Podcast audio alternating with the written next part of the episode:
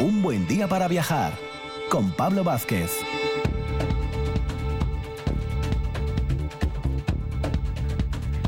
Muy buenos días, Asturias. Tras el sábado, siempre llega el domingo. Y cuando también llega el domingo, llega un buen día para viajar. Dos horas de viaje a través de, de la radio, de las ondas, de RPA que vamos a iniciar con nuestras recomendaciones de libros viajeros, que va a ser de libro, en este caso viajero, El siglo de Begoña González. A continuación, Alberto Campa, nuestro viajero empedernido, nos va a llevar a las antípodas, nos va a llevar de viaje a Australia, nada más y nada menos. Y en nuestras salidas por España vamos a conocer si de verdad Teruel existe o no. Nos lo va a contar la guía oficial El Andador, Laura Muñoz en Grandes Viajeros de la Historia, apasionante el viaje que hoy traemos con el gran investigador Javier Cacho que nos va a hablar de Scott y Amundsen, el Polo Sur. Miguel de Valdés está al frente de la empresa de turismo activo Destino Norte en Villaviciosa y vamos a conocer quiénes son y sus actividades. Y cerramos con el periodista, abogado, profesor Rafael Maldonado de Guevara, que nos va a llevar en viaje por la jurisprudencia a contar qué era el derecho prolífico. Muy interesante, dos horas de viaje radiofónico aquí en RPA.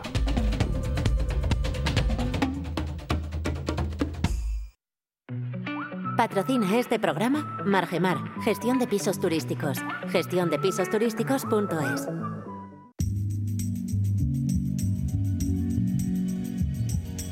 Un buen día para viajar con Pablo Vázquez.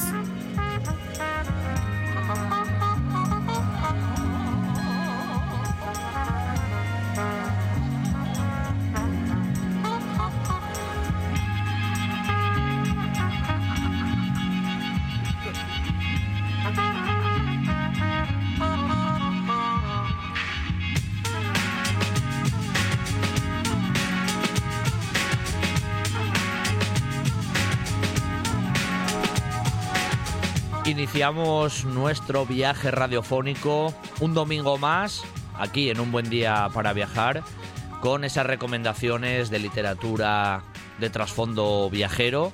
Aunque en este caso, más que de recomendaciones, hoy vamos a hablar en singular, de recomendación, ¿eh? porque hoy no vamos a estar solos. Nuestro anfitrión habitual, que es Rafa Gutiérrez Testón, y que ya está con nosotros. Muy buenos días, Rafa. Muy buenos días. ¿Qué tal? Encantado de estar con vosotros. Que decía yo que hoy no, hoy no estamos tú y yo solos como en algunas ocasiones. Hoy tenemos también, en este caso, invitada, Rafa. Tenemos invitada y encantado de, tenerla y sobre todo de viajar con ella en, el tiempo y en el espacio, como hacemos muchas veces, porque con Begoña González nos toca, al hablar del libro El siglo, viajar, viajar hacia atrás también. Eso es, eso es. Y Begoña González la voy a presentar yo aquí, que además es un placer tenerla. Es economista, ¿eh? ya es empleada bancaria, pero por detrás, con una investigación histórica, es un amante de, la historia y como tal lo traslucen sus obras ¿no? y su, su, propia investigación. Pero además es presidenta del patronato de la Fundación Albergue Covadonga de Gijón, de Personas Sin Hogar, está en la Asociación Española de Escritores Nobles y muchas cosas más. Muy buenos días, Begoña. Buenos días, ¿qué tal estáis? Bueno, un placer ¿eh? que te pases unos minutos aquí con, nosotros para, bueno, para hablar de, del siglo, que ha sido tu última, tu última obra, y viaje, viaje, viaje radiofónico y viaje también en el tiempo, en este caso, Begoña, en tu obra. Sí, sí, sí, es un viaje en el tiempo. Yo también encantada de estar con vosotros este, este ratín. Y, y la verdad que los que nos gusta tanto la historia, como tú bien dices, Pablo, la vez es, es difícil sustraernos de, de, bueno, de esa humanidad que nos encontramos en la documentación, ¿no? Entonces es un viaje en el tiempo. Efectivamente es volver atrás y un poco recrear esas personas que aparecen en la documentación que yo consultaba y, y bueno, configurar ese universo, esa sociedad de, de, la época. Y la verdad que es un viaje. Es un claro que sí. Rafa. Para, para las que sois historiadores, ya os hablo a los dos, tanto a Pablo como a Begoña, porque a los dos se os apasiona la historia, imagino que lo que tiene que ser complicado a la hora de pasar, bueno, pasar tanta documentación, todo lo que tú tienes ahí, es bueno, precisamente la otra parte, la parte que no es histórica, porque si no harías un ensayo, sino novelarlo, convertir todo eso que tú tienes ahí en novela y sobre todo eliminar, que es lo que yo creo que, que hay que hacer y es lo que define muy bien a los novelistas históricos, tachar y quitar cosas. Sí, sí, sí, es así.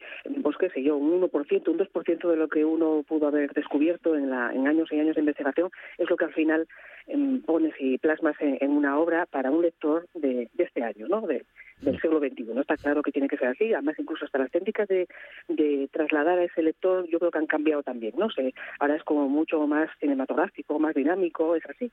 Pero es verdad que hay que ser genuinamente fiel a la historia, eso desde luego, y, y nunca adaptar esa, esa historia que no se puede cambiar a nuestro relato. Está claro, ¿no? Es, un poco así las premisas. Y después los novelistas contamos con herramientas que quizá el, historiador de ensayo no cuenta, que son bueno, pues esas herramientas que nos permiten llenar esos vacíos, recrearnos en, las personas y un poco jugamos con eso, claro, para acercar la historia, que en definitiva es lo que queremos entretener y, de paso acercar un poquitín la historia al, lector. Begoña, en tu obra anterior, que es una biografía sobre Fernando Prieto Mestas, que ya tratamos aquí, aquel pastor, ¿no? Cabral en la Catedral Primada de, Toledo. Em, ¿Tiene una relación directa tu investigación en aquel momento con el resultado también de la novela El siglo? En esa investigación surgieron esos pasos también. ¿Están un poco entrelazadas, podemos decirlo así?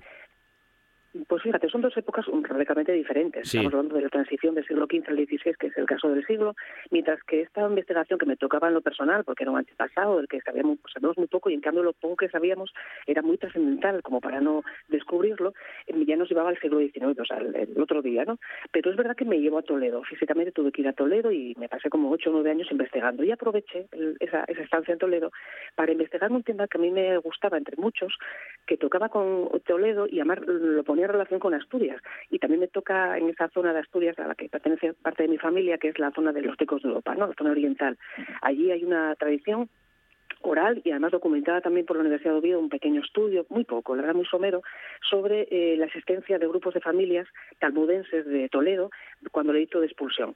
Entonces, bueno, aquello me hizo investigar sobre el tema, cómo permanecen esas familias recluidas en los picos de Europa, aisladas de los demás, con esa situación de converso, medio converso, un poco escondido, mm. bueno, pues evitando el trato con los demás, y eso existe, existe esa circunstancia. Bueno, pues eso me permitió, mientras investigaba Fernando Prieto Mestas, también encontrar allí el, origen de esa historia en, Toledo. Y es un poco fraguó esa historia que yo me estaba inventando, que yo me estaba imaginando en la cabeza de la posibilidad de que una judía perseguida tuviera que recluirse a los picos de Europa y así fue como empezó el siglo. Correcto. Rafa. Es, es curioso también, Begoña, cuando te sumerges en la novela, el momento histórico que eliges, ¿no? Porque estamos en, bueno, como tú, como tú cuentas, el, ese tránsito entre el 15 y el 16, ese, ese momento en el que cuando hablamos muchas veces de momentos históricos, este sí lo es, y sobre todo en la península ibérica, la gran cantidad de culturas, de religiones y cómo todo eso se va a acabar o va a empezar aquí. El fin de, toda esa mezcla de religiones. Sí, y es, es trascendental porque ese mismo año, 1492, donde se descubre América, es precisamente cuando los reyes católicos decretan el edicto de expulsión. Fíjate tú qué, qué, situación. Entonces, mientras en la Universidad de Salamanca, que es otro poco de investigación que yo había hecho, eh, se están removiendo los cimientos del pensamiento no teológico, filosófico, eh, cuando vienen los misioneros contando que allí se han encontrado con personas que no conocen a Dios, pero que también son hijos de Dios, y eso, eso removía un poco las ideas antiguas, entonces habían ideas innovadoras. Mientras ocurre eso, al mismo tiempo, por los reyes católicos decretan esa expulsión de, judíos y ese, esa, bueno, pues ese, ese, orden estricto en, la sociedad. Y entonces, eso, se remueven muchas conciencias, se producen muchos quebrantos en la sociedad, muchas pérdidas humanas sobre todo, y, por eso ese, ese, tránsito a mí me, gustaba, me daba lugar. Hay muchas, hay muchas dudas por, parte de la Iglesia también en lo que se está, eh, lo que está pasando a, ese sector de la población tan, tan necesario, ¿no? Entonces, todo eso estaba revuelto, pues daba lugar a, bueno, pues a, crear una historia por lo menos con aliciente histórico, ¿no? De, hmm. leerla y, disfrutarla. Eh, Begoña, el título mm, es claro, ¿no? El siglo, pero hay una doble acepción en ese, en ese concepto. Coméntanosla también. Sí, yo a lo largo de los años, en esta en este periodo histórico en concreto, hay un párrafo recurrente en toda la documentación que me encontraba, que bueno, un poquito me hizo gracia y, era fácilmente entendible. Cuando alguien entraba en religión, recurrentemente se decía que salía del siglo. El siglo, pues, pues con el siglo estábamos definiendo pues, pues la vida en definitiva eh, corriente, la vida civil, mientras que entrar en el siglo pues era eh, salirse de la vocación religiosa, que también sucedía a veces, como es el caso de, de una protagonista del siglo, que es una novicia que se ve de pronto, ya con una mujer de fe, se ve de pronto obligada a tener que abandonar ese monasterio para un matrimonio que no desea, ¿no? Bueno, pues también era entrar en el siglo, volver al siglo. Entonces esa, esa, ese doble concepto de ese siglo que siempre aparecía en la documentación, ¿no? Como marcando esa distancia entre unos y otros, dividiendo la sociedad de esa manera, y después el tránsito eh, temporal que se estaba produciendo también en ese momento, que era abandonar el siglo XV y empezar el XVI, pues me pareció que era el título apropiado para la historia. Una historia, Begoña, que cuenta muchas historias, porque bueno, nos estamos, estamos hablando de una parte, pero está llena de personajes, y después también, al ser una novela, pues también tiene que tener, como decía Hitchcock en sus películas, ese MacGuffin, esa, esa trama que tiene que ir urdiendo toda la historia para, para acercar precisamente a los lectores a una novela, porque al final no podemos olvidarnos que estamos hablando de una novela. Sí, sí, sí, así es, es conjugar eso, ¿no? Eh, eh, bueno, pues elementos históricos. A mí, realmente, a mí lo que me apasionaba en la investigación histórica, porque mi pretensión no era nunca escribir, yo escribía para mí, para yo recrearme en esa historia que yo un poco hilaba, pero yo lo que lo que llenaba la historia, o la historia que yo recreaba, mi relato, era con esas imágenes que yo me encontraba en, la documentación real, ¿no?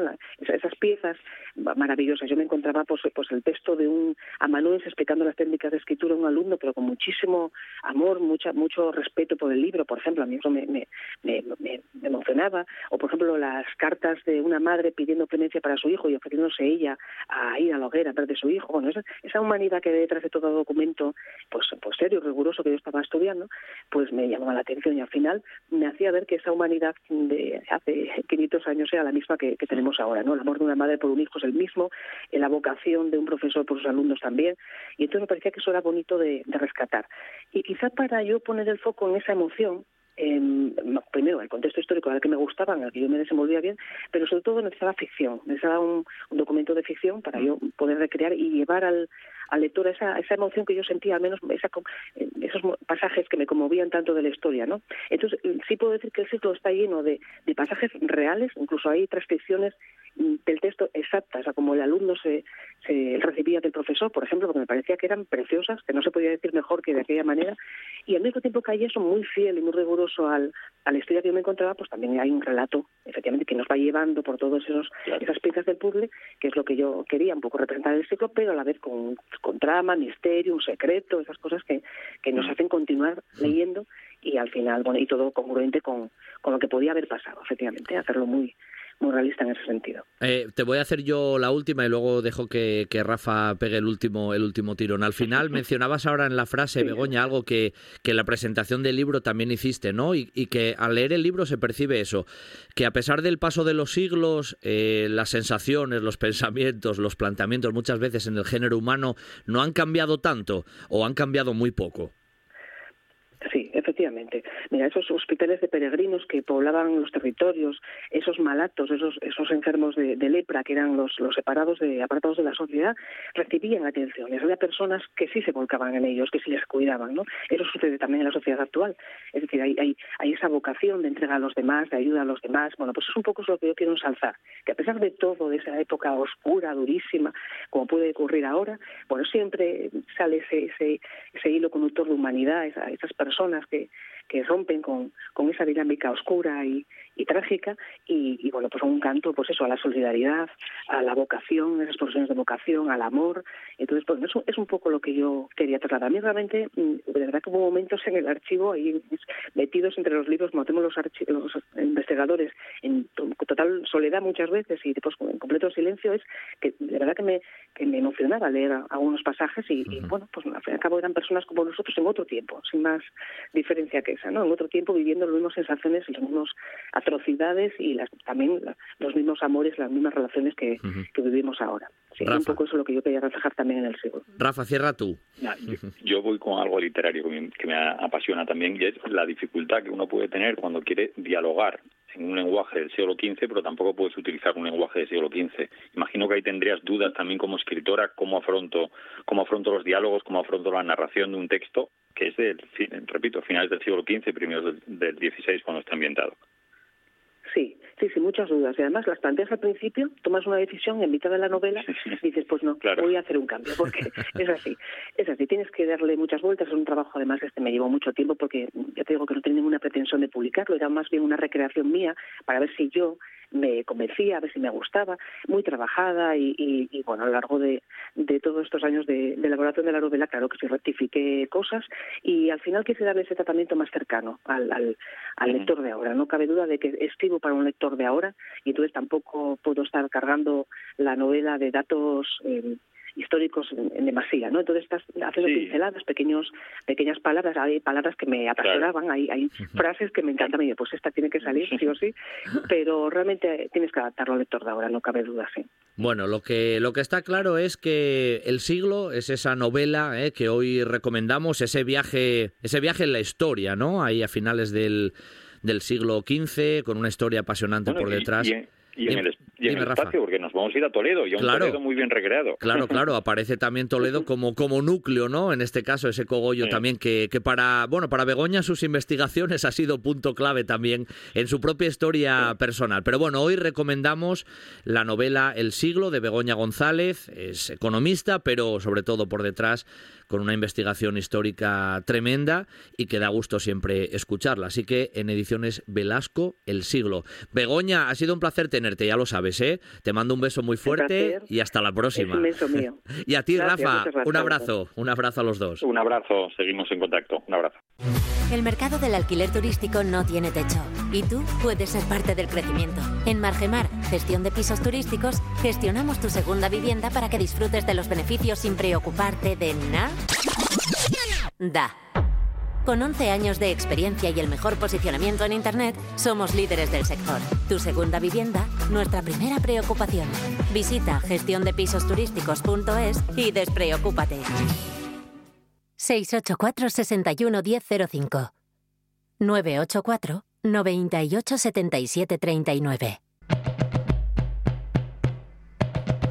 viaje al origen de la vida, un viaje para entender el mundo que habitamos, un viaje que no olvidarás. El Parque de la Vida en Loarca y para las pequeñas científicas y científicos, un regalo seguro. El Parque de la Vida, la aventura del conocimiento.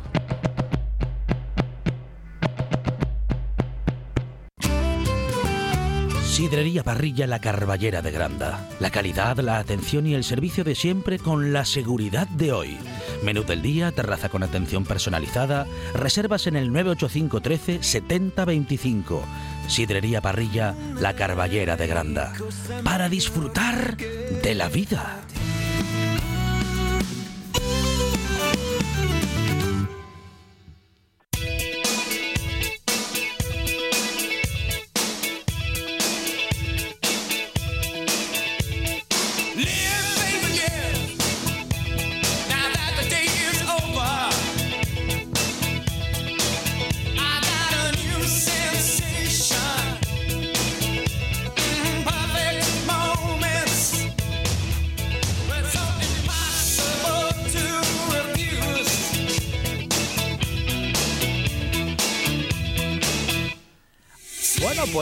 Vamos a iniciar este viaje. Sí, va, este viaje cuando Alberto Campa llega, ¿no? El nuestro viajero empedernido, porque viaje largo nos trae hoy de nuevo, ¿eh? Nos vamos a ir a las antípodas, nada más y nada menos al ámbito de, de Australia. Y bueno, sí, hoy tenemos que hacer el equipaje un poco más grande, pero nuestro anfitrión siempre es el mismo. Muy buenos días, Alberto. buenos días, Pablo, buenos días. ¿Qué tal? Vamos hoy a Australia, nada más y nada menos, ¿eh? La otra punta, otra vez. Ya ves, ya ves, casi, casi las antípodas, ¿eh? Hablamos ya en otro programa de Nueva Zelanda, claro. pero ahora nos vamos a Australia, un poquito más cerca, ¿eh? Mira, para quien no quiera tirar tan allá, está un poquito más cerca que Nueva Zelanda. Visto por el lado optimista, ¿eh? Como tú, como tú eh, siempre haces. Bueno, eso siempre que vayamos por Asia, claro, si nos da por ir por América, entonces, está más lejos. Se complica, se complica. Oye, como sueles hacer eh, habitualmente, Alberto, eh, voy a hacerte yo la pregunta. ¿En Australia estuviste más de una vez? Pues sí, estuve, estuve un par de veces. La verdad es que, bueno, fue uno de esos países que dejé para el final y la primera vez tuve ocasión de, visitarlo con Mónica, con mi mujer. Fue en el año 2016 y, bueno, pues llegamos ahí en avión hasta, hasta Melbourne, en, bueno, en un vuelo de esos eh, larguísimo, ¿no? Que haces normalmente siempre desde España a través de una ciudad europea. Después nos fuimos por Hong Kong y desde allí, bueno, pues acabamos en el aeropuerto de Melbourne, que es la, la capital de Victoria, y desde ahí ya empezaríamos a, conocer sobre todo lo, principal del país, que son esas ciudades que están en, la parte sureste, ¿no? Es que el viaje en sí ya, ya son horas, ¿eh? y, tránsitos intermedios, solo llegar allí ya cuesta. Eso es, sí, la verdad es que sí. Eh, decir que las dos veces que, fui allí, está con Mónica y después en el 2018 nuevamente, fueron dos viajes de vuelta al mundo, porque bueno, una vez que ya estás allí casi te tiene más cuenta volver por el otro lado que, que dar la vuelta. Entonces, bueno, pues en ese viaje tuve oportunidad después de cruzar el Pacífico con Mónica y volver desde Canadá y en el siguiente, en el 2018, pues volvería por, por Sudamérica y, bueno, pues en ese tuve ocasión de conocer la parte mm, norte de de, esa costa oriental de, Australia y cumplir un sueño que, bueno, ahora comentaremos también que, se refiere mucho sobre todo a ese mundo submarino. Claro que sí, además tú que eres aficionado a ese mundo con más razón. Pero bueno, eso lo comentamos más adelante. De todas maneras, es un país que de por sí, ya Alberto, ya es inmenso, de, estos difíciles de, abarcar en un único viaje, de hecho imposible de abarcar en un único viaje, pero donde hay mucha vida, eh, digamos, urbanitas en la costa oriental, tú lo decías, ¿eh? Luego hay otras zonas muy, muy vacías, incluso, ¿no? De, de gente. Sí, sí, sí, sí. De hecho, el, país es muy desértico. ¿eh? Hay eh, una gran parte de Australia es, desierto y, bueno, por, por, dar algunos datos, la mayoría de los australianos, casi el 80%, viven a menos de 50 kilómetros de la costa y generalmente de esa costa, ¿no? De esa costa oriental, que es la más poblada, esa parte este del, país. Y, bueno, pues como bien dices, es un país que, que, la verdad que sorprende, sobre todo por los datos. Y antes que decías también un poco, eh, bueno, pues tamaño, imagínate si pusiésemos Australia encima de, Europa, eh, tendría el tamaño de, ir desde Londres hasta Moscú o desde Lisboa hasta Moldavia. Imagínate lo grandísimo y lo que ocuparía, es decir, ocuparía perfectamente toda, toda Europa, aunque eso, gran parte del país es, es desértico. Bueno, entraste por Melbourne, ¿no? Que es una de esas ciudades que a todos nos suena también. Pues sí, entré por, por Melbourne. Eh, bueno, eh, hay, que decir que tanto Melbourne como Sydney, después lo, lo, hablaremos, podrían ser dos grandes capitales. De hecho, son dos grandes capitales. ¿no? Eh, actualmente, pues son capitales de, unos de, esos seis estados que tiene o en que se divide Australia y que forman también esa bandera, ¿no? Esos seis estados más después la capital federal que es Canberra. Pero decir que Melbourne, pues es la capital del estado de Victoria, uno de los principales y también de los históricos, porque bueno, pues desde allí y sobre todo pues enviando a muchísimos presos británicos es como se empezó a colonizar este gran país, que bueno, pues era el, hogar de los aborígenes, de esos aborígenes australianos, que hoy en día quedan poquitos, pero bueno, todavía hay alguna cosa que, les podemos recordar y bueno, al final del programa también tendremos una frase para ellos. Eh, Melbourne como, como ciudad es atractiva, Alberto. Pues sí, muy atractiva. Además es una ciudad eh, muy bonita. Yo la verdad es que es difícil mm, decidir si quedarte con Melbourne o con Sydney. Las dos son muy atractivas y como siempre digo, tanto de las ciudades como de Australia, quizá es la perfección de, esa, de ese Reino Unido que, pues, que colonizó esos Estados Unidos y también esta parte de Oceanía, porque realmente, bueno, pues eh, aquí no hay ni tantos peligros ni tantas, eh, bueno, pues muchas veces tanta violencia como se ve en Estados Unidos.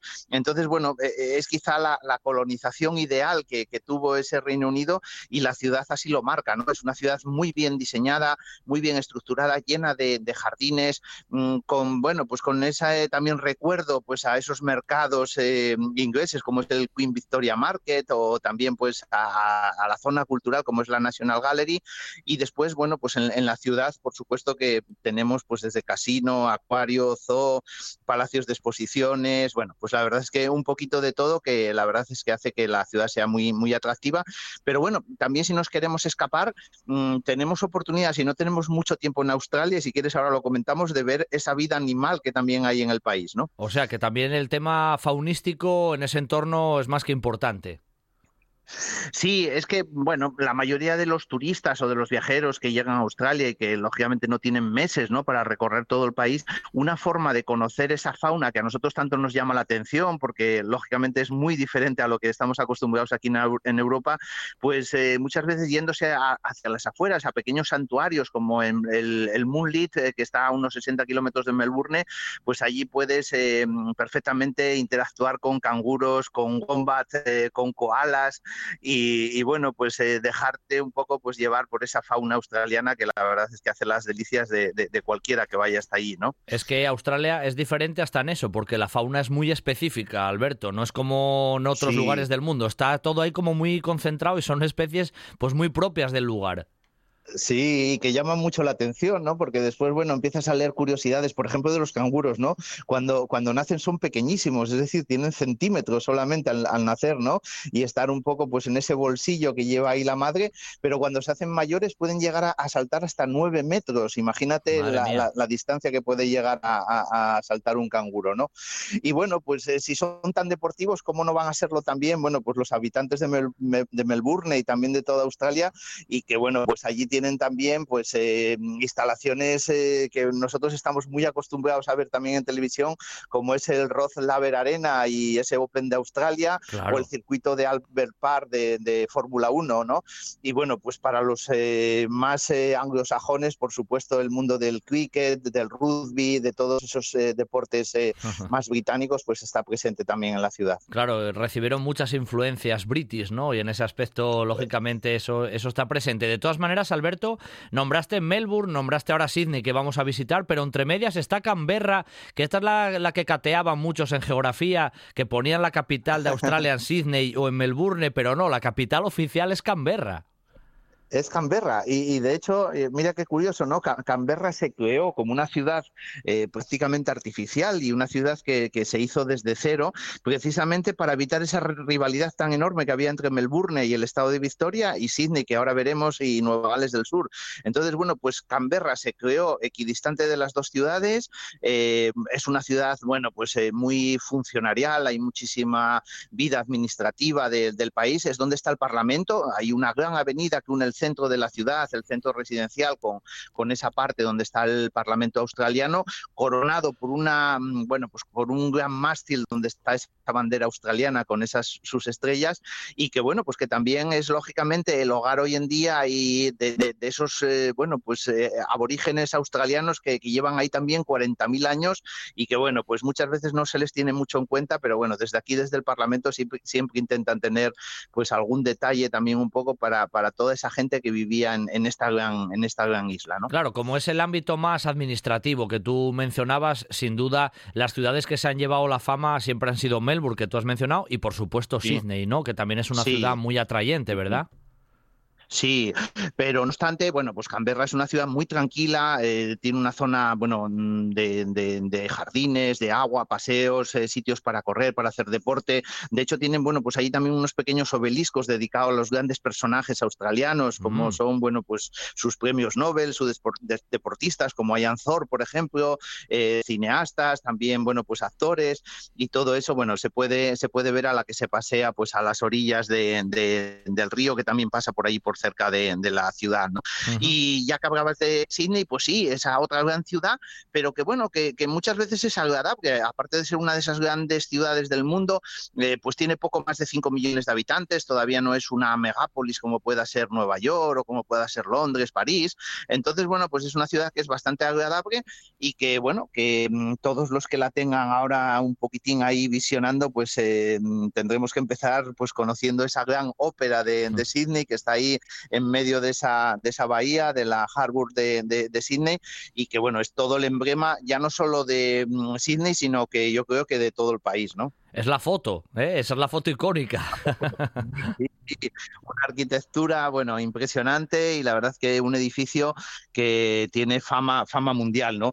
Cerquita también tiene otro un poquito más antiguo, que es el, puente, ¿no? El Harwood Bridge, eh, un puente que también llama muchísimo la atención y que cruza, bueno, pues esa bahía de, de Sydney y que, bueno, pues que aparte de, de, poder verlo desde, pues desde el skyline, desde alguno de los rascacielos que está enfrente ahí, bueno, pues en esa zona de la bahía, Australia, pues decir también que, bueno, que muchos australianos suben cada año, aparte de ser una atracción turística, subir a la parte alta del, puente, pues muchos de ellos suben para pintarlo y bueno, pues es una de las grandes hazañas que tienen los australianos, muy, muy famosos también son los que han ido a, pintar ese puente pues cuando el, el, Estado y la ciudad se lo requiere, ¿no? Esa es la zona puramente además que el viajero y el turista visita, ¿no? Todo ese entorno, bueno, viéndolo en el mapa se ve perfectamente, es el entorno turístico sobre todo, donde nos movemos los viajeros, ¿no?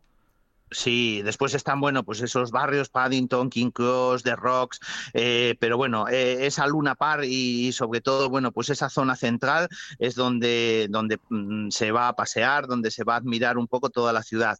Lo bonito también, aparte, bueno, pues teniendo un poquito de tiempo, pues irse al jardín botánico, toda una maravilla allí en, ese hemisferio sur y utilizar todas esas sendas peatonales y para hacer deporte que, que, bueno, pues prácticamente recorren kilómetros y kilómetros de esa bahía incluso hasta llegar, bueno, pues eh, muy a las afueras, a una de esas playas también emblemáticas de Australia, que es Bondi Beach, esa playa que tiene forma de media luna y donde, bueno, pues eh, fue muy famosa también pues por esos ataques de tiburones y mm. porque allí se creó el primer puesto de salvamento del mundo, es decir, los primeros salvavidas se crearon ahí precisamente en esa playa y era sobre todo para atender a los bañistas que, eran atacados por, por tiburones. Eso mm. ya hace unos 100 años eh, es lo que hizo pues ese rescate en las playas y hoy en día, bueno, pues el edificio donde está toda la historia de, los eh, salvavidas de allí de Bondi Beach, eh, la verdad es que, bueno, pues hacen que, esa zona para todos los amantes de la playa, del surf también y sobre todo, bueno, pues de irse pues a darse un baño, pero con un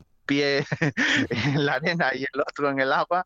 Hoy en día tienen un sistema de, sonar en el cual, bueno, aparte de una red que protege la playa, bueno, pues avisa de, bueno, pues de la presencia de, escualos eh, de un tamaño importante y, bueno, pues eso hace que Bondi Beach, la verdad, sea una de las playas más idílicas y más famosas del mundo, ¿no? Estamos yéndonos por la costa este, pero hacia el norte, porque bueno, es verdad, esos núcleos urbanos tan conocidos, ¿no? La propia Canberra entre Melbourne y Sydney no termina ahí. Tú tiraste más para arriba, bastante más para arriba todavía en toda la costa este, Alberto. Sí, eso ya sería en el segundo viaje, el que hice en el 2018, y entonces, bueno, pues eh, aproveché para conocer otros estados y también, pues, eh, otras ciudades como Brisbane, que es la tercera ciudad del país, es la capital del estado de Queensland en la parte sur, y, bueno, pues que es una ciudad también muy llamativa, no, no es tan visitada, porque normalmente quien va por primera vez, lógicamente, se va hacia Sydney o, o Melbourne, pero Brisbane es una ciudad muy bonita, con un río que serpentea toda la ciudad, que tiene, bueno, pues una especie de buses acuáticos que son gratis, se llaman los CAT, y van, bueno, pues desplazando a toda la población por el, por el río de una orilla a otra y de un barrio a otro, y que, bueno, pues que también posee pues una pequeña playa artificial donde la gente incluso se va a bañar por la noche, tienen arena, tiene zona pues eh, de, bares donde tomar algo, y bueno, pues eh, es una ciudad que también es recomendable para quien vaya por segunda vez a Australia. Bueno, pero tú ahí mencionaste antes de pasada algo del tema del submarinismo y claro, es que en Australia nos vienen a la cabeza esas cuestiones que tú tienes que comentarnos ahora, Alberto. Pues sí, sí, sí, nos vamos un poquito más al norte y también en ese segundo viaje, pues tuve ocasión de llegar al aeropuerto de Cairns, otra ciudad, eh, pues al norte de, Queensland, y desde donde, bueno, pues uno puede cumplir el sueño de ir a conocer una de esas maravillas naturales del mundo, que es la Gran Barrera de Coral.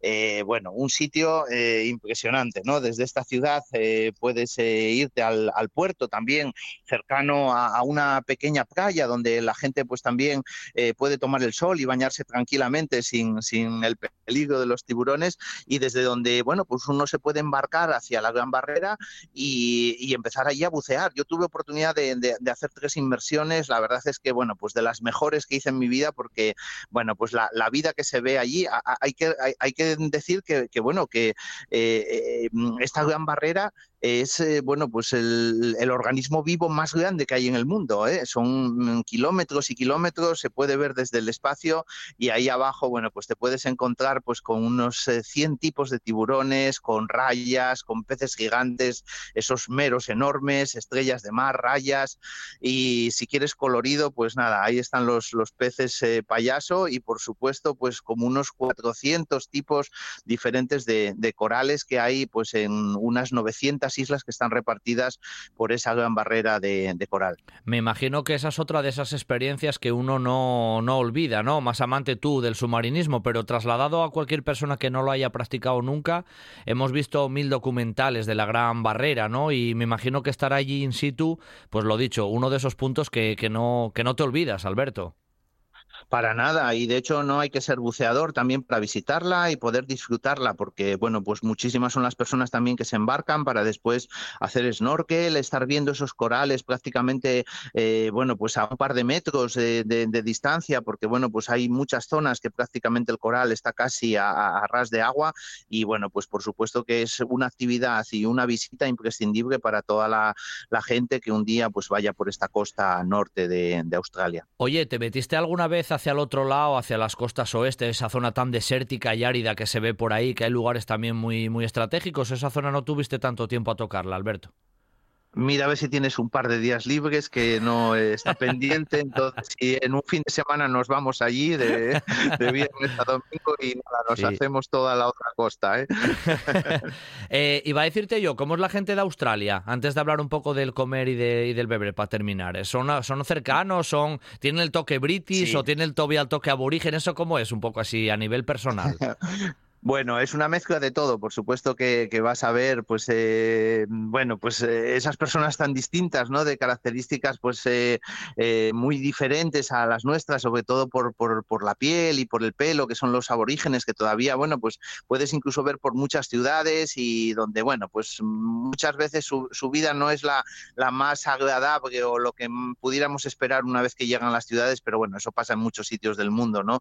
Por otro lado, los australianos, descendientes de británicos, pues eh, decir que para mí eh, son bastante más cálidos, más acogedores y más eh, parlantes que, por ejemplo, pues mucha gente americana, sobre todo de los estados interiores, y es bastante agradable estar por, por allí, por el país.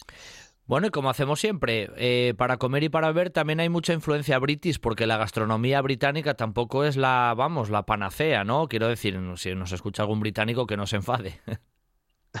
bueno, pero aquí estamos hablando que tenemos animales de todo tipo, por lo tanto, uno de los platos principales cuando llegas a Australia es comer carne de canguro, que, bueno, que mm, sería un poco la comparación para nosotros como comer carne de cordero. De hecho, allí también hay mucha carne de cordero y de ovejas, porque bueno, hay casi cuatro veces más ovejas que personas, ¿eh? hay casi 100 millones de cabezas de, ovino en el país. Pero bueno, eh, si queremos probar algo diferente, la carne de canguro, bien cocinada, asada, eh, con una guarnición, yo tuve oportunidad de, probarla y la verdad es que está riquísima. ¿no? no sabría decir a qué se me parece, pero bueno, mm, la verdad es que me, gustó mucho. Y si queremos una cosa diferente también, pues eh, ahí a las afueras de Sydney hay una zona, bueno, pues donde está toda la armada mm, australiana, los barcos de, de esa armada y una zona bueno, pues donde están los grandes dockers, los puertos, y ahí hay un sitio muy famoso que se llama Harris, donde te venden el pie and peas, que es como una especie de, pastel que lleva también eh, verdura, que lleva también eh, eh, guisante, y que bueno, pues grandes famosos que por ahí pasaban, como Elton John o Bruce Hills, pues se pararon a, tomarlo y allí tienen las fotografías en ese pequeño, en ese pequeño bar. Si a todo ello lo acompañamos de una Foster's, de esa cerveza tan famosa australiana, pues qué mejor, ¿no? Que bueno, somos grandes turistas entonces en Australia. No está nada mal, no está nada mal. Suena bien, Alberto. El caso es que Australia es tan grande que hoy tocábamos tres de esas, de esas separatorias ¿no? administrativas: Victoria, Nueva Gales del Sur, Queensland, ¿no? Brisbane, Sydney, Melbourne, esa gran barrera, ¿no? Ahí, claro, tenemos que volver. Tenemos, voy a ir yo contigo, Alberto, ¿eh? me lo apunto yo del fin de semana y nos vamos hasta Australia dando un garbeo. Sí, sí, nos vamos a la otra, a la zona norte, a Darwin, por ejemplo, y, nos hacemos un programa desde allí. Bueno, Alberto, como siempre, un placer, ¿eh? Ya sabes, estamos aquí en contacto, seguimos el próximo fin de semana recorriendo el mundo siempre de tu mano. Un abrazo y mil gracias. Hasta el próximo, Alberto. Venga, hasta el próximo. Chao, Pablo.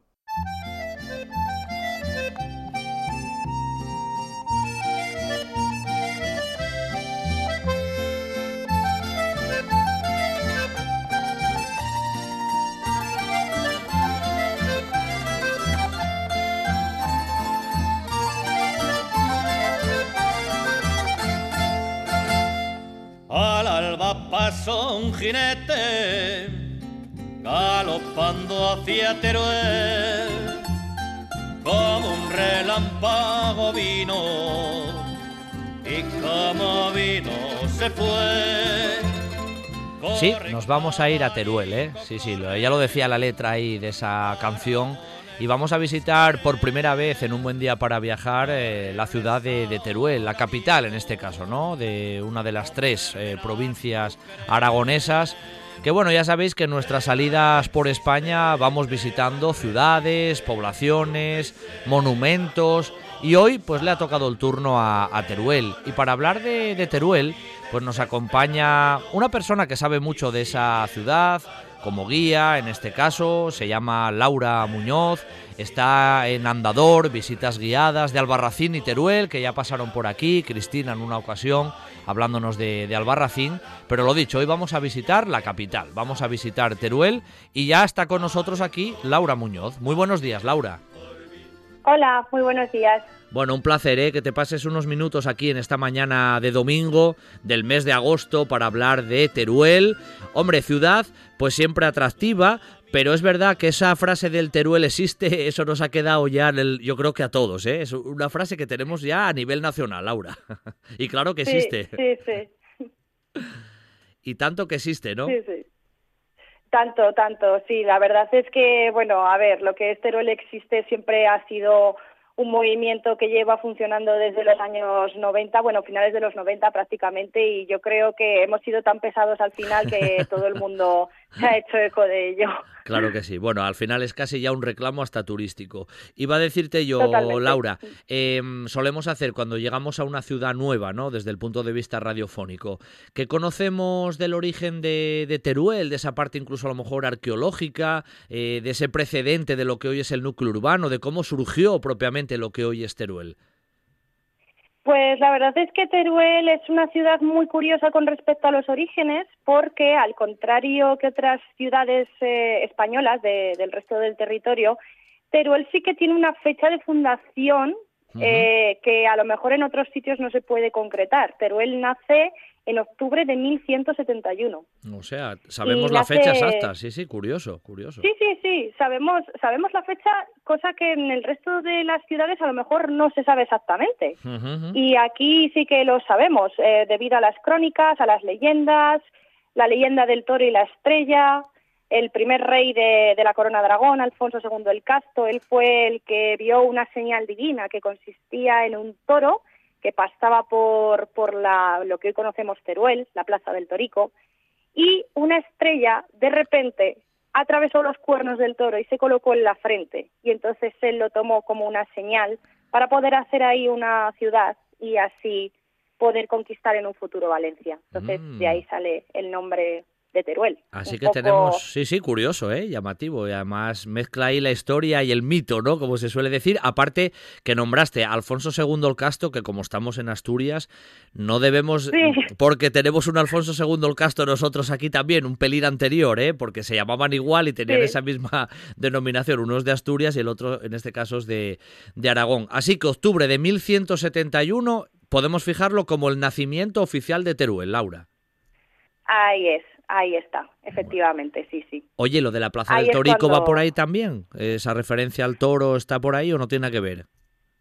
Sí, sí, por supuesto. Supuestamente, supuestamente, lo que hoy es la Plaza del Torico es la esplanada donde el rey pudo ver a ese mm. toro y con la, con la estrella posada en, en la frente. Aunque, bueno, también es verdad que realmente había un pequeño origen anterior a, esa fundación que era un pequeño asentamiento musulmán ah. eh, de, mucho antes que se llamaba Tirwal y Tirwal es una palabra árabe que significa torreón. Hay gente que también puede decir que a lo mejor Teruel viene de eso, aunque nosotros nos inclinamos más por la, por la historia del toro y la estrella. Hombre, la, la historia del toro y la estrella además es más evocadora, eso ya para empezar. Sí, totalmente, efectivamente. Bueno, después de la después de la fundación, Laura, ¿cómo fue un poco el desarrollo histórico de Teruel? ¿Hubo algún momento ahí que podamos decir, oye, pues ahí hubo un momento de esplendor en la ciudad? ¿Existe ese momento o hubo también subes y bajas? ¿Cómo fue un poco la cuestión? Mm, yo, yo lo calificaría de montaña rusa, porque desde el primer momento hubo muchísimas complicaciones para que Teruel saliese a flote. Su, su, lo que es la ubicación de la ciudad, el estar tan cerca de Valencia en aquella época era un problemón de los gordos porque Valencia estaba gobernada por los musulmanes, unos musulmanes que eran muy agresivos, los almohades para ser exactos, y se producían muchas batallas. Y bueno, de ahí se puede decir que nace un poco el mudéjar, eh, un poquito pues entre tanta guerra mantener una paz, mantener una convivencia con esos musulmanes de frontera. Y entonces a partir de ahí podemos decir que nació el arte mudéjar, por lo tanto sería pues un poco una montaña rusa, por una parte muy mal porque se producían batallas constantes por el control del territorio, pero por otra un momento de un esplendor impresionante porque ahí es cuando surgió realmente lo que llamamos mudéjar.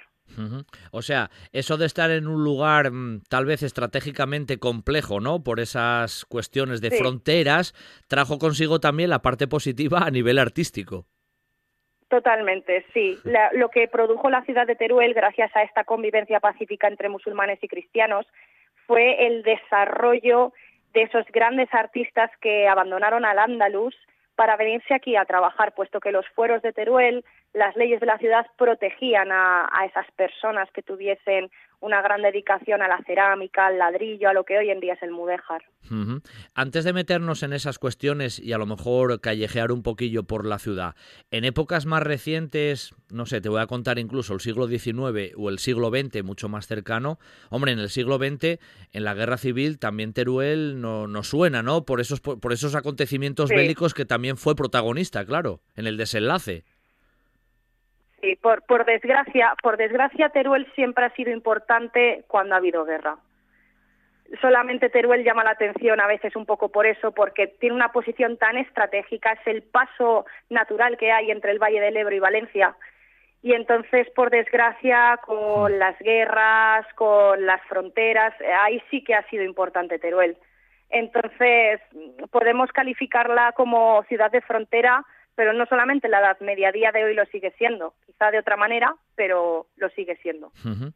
Bueno, eso está claro y esas huellas fueron, bueno, fueron quedando también en el pozo propiamente de la ciudad. Pero, claro, nombraste Laura el arte mudéjar y sin duda quien se acerca a Teruel hoy a la ciudad y a conocerla, eh, el mudéjar es más que atractivo, es uno de esos focos turísticos casi fundamentales, ¿no?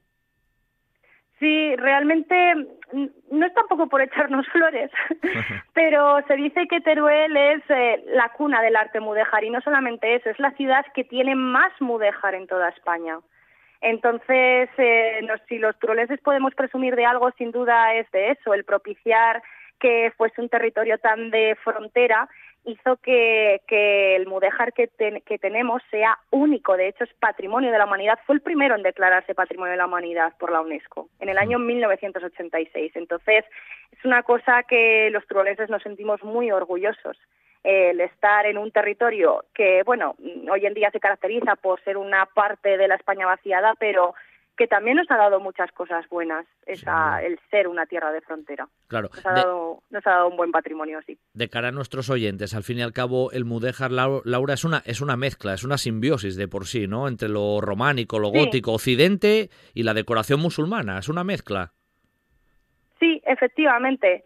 No hay, o sea, para mí la mejor definición del arte mudéjar sería el fruto de la convivencia de las dos culturas, la musulmana y la cristiana el saber que ambos convivían, el saber que ambos se podían dar ideas a nivel arquitectónico, el coger y decir, oye, pues voy a utilizar el arco porque este arco es mucho mejor que el de herradura y hacer una torre que parece a simple vista que es un minarete y luego descubrir que no, que en realidad son campanarios. es una cosa muy extraordinaria. A la gente le llama mucho la atención eso. Claro. Oye, ¿cuáles son algunos de esos edificios míticos, ¿no? De lo que es Teruel hoy, que un turista, un viajero, se acerca a conocer dentro de, este arte mudéjar. ¿Cuáles son las fotografías tradicionales, Laura? Sin duda lo más llamativo que tenemos del arte mudéjar evidentemente son nuestras torres. Hoy en día tenemos cuatro, puramente puramente medievales, eh, las de la Torre del Salvador, San Martín, Santa María y San Pedro. Son las cuatro principales que tenemos. Luego tenemos otras de otras épocas diferentes, del siglo XVI.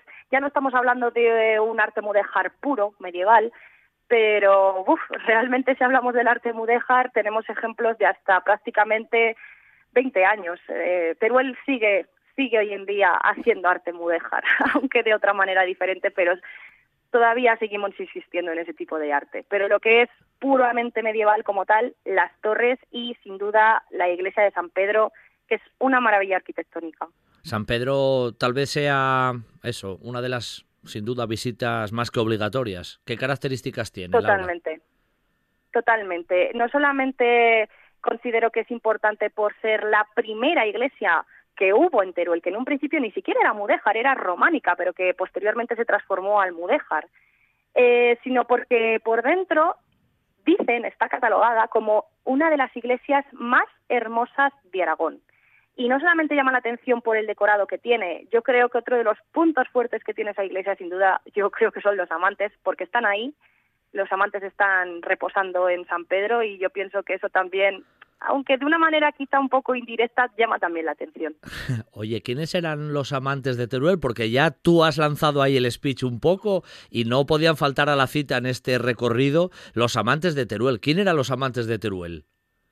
Sin duda, sin duda. Los amantes, eh, bueno, eh, al contrario que, que, lo que mucha gente se piensa, la gente se piensa que estamos hablando de mitos, de leyendas, pero nosotros sabemos a ciencia cierta que los amantes fueron personajes históricos que realmente existieron en la ciudad de Teruel y que contribuyeron un poquito a la fundación de la ciudad, a la repoblación. Eran familias nobles que venían del norte, venían de, Navarra y asentarse en Teruel pues hizo que el rey les diese ciertos privilegios y que esas familias se desarrollasen económicamente en Teruel y gracias a ello pues eh, bueno eh, hubo historias de amor entre esas familias la más eh, famosa, pues la de nuestros amantes, obviamente, es una parte indispensable de nuestra ciudad. No sabríamos tampoco eh, vivir si no fuese por los amantes. El amor mueve muchas montañas. Sin duda. Eso lo tenemos clarísimo. Sabemos quiénes son específicamente, porque ahí nombraste un poco en general, ¿no? Esos amores que surgían ahí de familias, pero ¿quiénes eran ellos específicamente? Eh, bueno, él era Juan Garcés de Marcilla, ella se llamaba Isabel de Segura, eh, bueno, a ver, en realidad esos eran los nombres históricos, aunque realmente a Juan no lo llamamos Juan, lo llamamos Diego, porque hubo muchos escritores en el siglo de oro que escribieron acerca de los amantes y Tirso de Molina le cambió el nombre por el nombre de Diego. Así que hoy en día, si hablamos de los amantes, estamos hablando de Diego de Marcilla y de Isabel de Segura. Ellos son los amantes de Teruel. Mm. ¿Cómo fue, cómo fue un poquito su, su historia para que hayan pasado tan a la fama?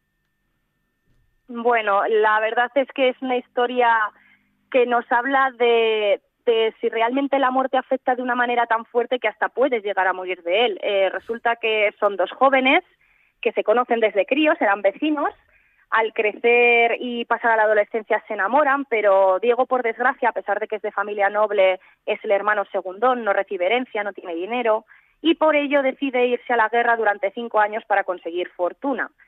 Sin embargo, Diego se va, ella se queda esperando, los cinco años pasan y Diego no vuelve, así que Isabel, al creer que Diego estaba muerto, se casa con el señor de Albarracín, con Pedro de Azagra, pero justo cuando Isabel se casa, Diego vuelve y descubre que ha llegado tarde, que su amada ya se ha casado, así que desesperado, como despedida, le pide un último beso, y ese beso le es negado por parte de Isabel, ya que Isabel es mujer casada. Ese beso negado es lo que hace que Diego Mm, pierda todo el interés por esta vida y todo el interés por vivir. Digamos que él muere de amor. Y al día siguiente, cuando se celebra el funeral de Diego, pues Isabel eh, le entrega ese beso negado, pero ella, al darle ese beso, pues por desgracia también fallece. Abrazando el cuerpo de Diego. Es una historia muy triste, pero bueno, Sí, este, pero es lo que hay. Es lo que hay. Es lo que hay, murieron de amor, es lo que hay. Oye, el mausoleo en sí, eh, de por sí es hermoso, el aura es, es, muy, es precioso, es muy bonito. Sí, sí, sí, tuvo una reforma impresionante en los años 2004 y 2005, es eh, uno de los mejores monumentos que tenemos en Teruel es eh, impresionante, es un homenaje al amor en toda regla. Para mí es un homenaje no solamente a los amantes, sino a todas aquellas personas que se quieren Así que yo pienso que, hemos hecho un buen trabajo con el mausoleo. Están cogidos, están cogidos ahí de la mano realmente, ¿no? Como cada uno en una especie de sarcófago, mm, pero sí. Exactamente. No exactamente, ¿no? No, exactamente. Las manos es el símbolo del amor eterno, pero imposible. No se tocan por un ah, milímetro de No se llegan a tocar. No se llegan a tocar. Qué bonito, sí, sí. Es un Sí, sí, es, un reflejo de ese amor eterno, pero imposible. No, no pudieron estar juntos en vida. Claro, claro. Oye, Laura, aparte de estas referencias que hicimos ahora, así un poquito más genéricas, ¿no? Esa iglesia de, San Pedro, importante, los amantes de, Teruel, nos quedan tres minutillos, ¿no? Iba a preguntarte, aparte de estos lugares, desde tu punto de vista, ¿qué otros puntos son estratégicos también en Teruel y de, y de interés? Sin duda, mm, te podría decir miles, pero yo pienso que otra de las cosas también que ha ganado mucho, mucho, mucho fervor en Teruel, sin duda, ha sido el arte modernista. Es un tesoro, una cosa muy perdida que la gente no, no se lo espera para nada. Y descubrir unas caras modernistas yo pienso que es sin duda una sorpresa que el viajero tiene que conocer. Eso sin duda. ¿Y por qué ocurriría eso? ¿Por qué, ¿Por qué llegaría el modernismo por esa vía ahí de Teruel, eso tan sorpresivo, ¿no? Que la gente ni se lo espera. totalmente. Es una cosa que no te esperas porque Teruel siempre ha sido una ciudad por desgracia muy muy atrasada con el resto de las ciudades españolas y de repente encontrarte ese modernismo porque el modernismo no deja de ser al fin y al cabo una representación de la buena economía de la ciudad el hecho de tener familias burguesas, familias pudientes, que se aprovecharon de grandes artistas que vinieron a Teruel, entre ellos sin duda el mejor es Pau Monguió, que fue un gran discípulo de Domenech y Montaner, compañero de Gaudí, bueno, eh, entre él, las familias burguesas y sin duda la forja artesana que tuvimos, yo creo que es que fueron los ingredientes mágicos para que el modernismo surgiera en Teruel, a pesar de que fuese una ciudad un poco atrasada, yo pienso que eso es lo que hizo que el modernismo surgiera. Hay una escalinata ahí en los últimos 30 segundos que es muy famosa en ese aspecto, ¿no? Sí, otro de los puntos interesantísimos y sin duda indispensables para la ciudad. Un resumen de todo lo que es Teruel. Eso es la escalinata para nosotros, el mm. mayor resumen de nuestra ciudad. Mm. ¿Por qué? Coméntanoslo brevemente, eh, Laura. Combina mudéjar, modernismo, los amantes y la fuente del Torico. Yo pienso que la escalinata es todo lo básico que tiene Teruel y sin duda la mayor bienvenida que le podemos ofrecer al visitante, puesto que comunica la ciudad con, la estación de tren. Bueno, claro, o sea, punto de recibimiento. Eh, recorrido que hemos hecho hoy con Laura Muñoz, eh, guía oficial, gran conocedora de Teruel ahí en visitas guiadas Andador y que en este caso nos ha servido como, bueno, puerta de acceso, ¿no? Ese arte mudéjar, ese neomudéjar, ese neo, ese modernismo, por supuesto los amantes y toda la historia que tiene por detrás. Eh, Laura, te doy las gracias desde Asturias que nos hayas traído por primera vez ese recorrido por Teruel, aunque quedan muchas cosas y seguro que volvemos a la ciudad aragonesa. Un abrazo desde Asturias, Laura, mil gracias. Muchas gracias a vosotros, gracias. Pues ya estamos fuera de la grabación, Laura. Muy bien, ¿eh? Quedó, lo hiciste muy bien y yo creo que quedó muy interesante en los 18 minutos que grabamos. O sea que genial, ¿vale? Ay, muchas gracias. Oye, muchas gracias a te iba a decir, Laura, esto como se emite en agosto, eh, fíjate, yo te enviaré después, una vez que se emita, te mando el podcast, ¿vale? Para que tú también, bueno, lo puedas escuchar y lo tengas, si lo quieres compartir, lo que sea. Pero yo te lo paso, ¿vale? Cuando se emita yo te aviso y te lo paso. Un abrazo, ¿vale? Hasta luego, Laura. Gracias, hasta, luego. Hasta luego. El mercado del alquiler turístico no tiene techo y tú puedes ser parte del crecimiento. En Margemar, gestión de pisos turísticos, gestionamos tu segunda vivienda para que disfrutes de los beneficios sin preocuparte de nada. Da. Con 11 años de experiencia y el mejor posicionamiento en Internet, somos líderes del sector. Tu segunda vivienda, nuestra primera preocupación. Visita gestiondepisosturísticos.es y despreocúpate. 684 61 1005 984 98 77 39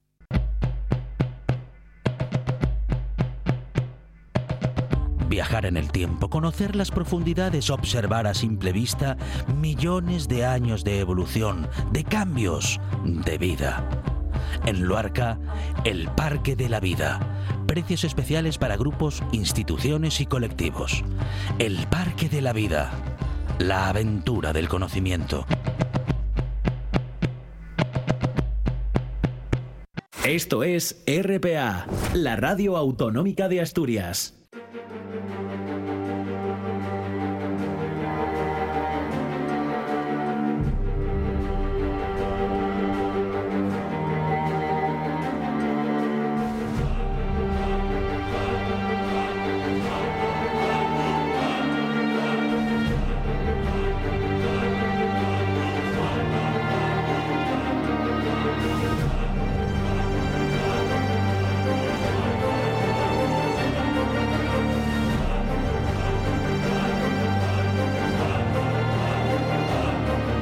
Comenzamos esta segunda hora de viaje radiofónico en esta mañana, siempre ya sabéis, de, domingo con la sección de grandes viajeros en la historia, grandes personajes.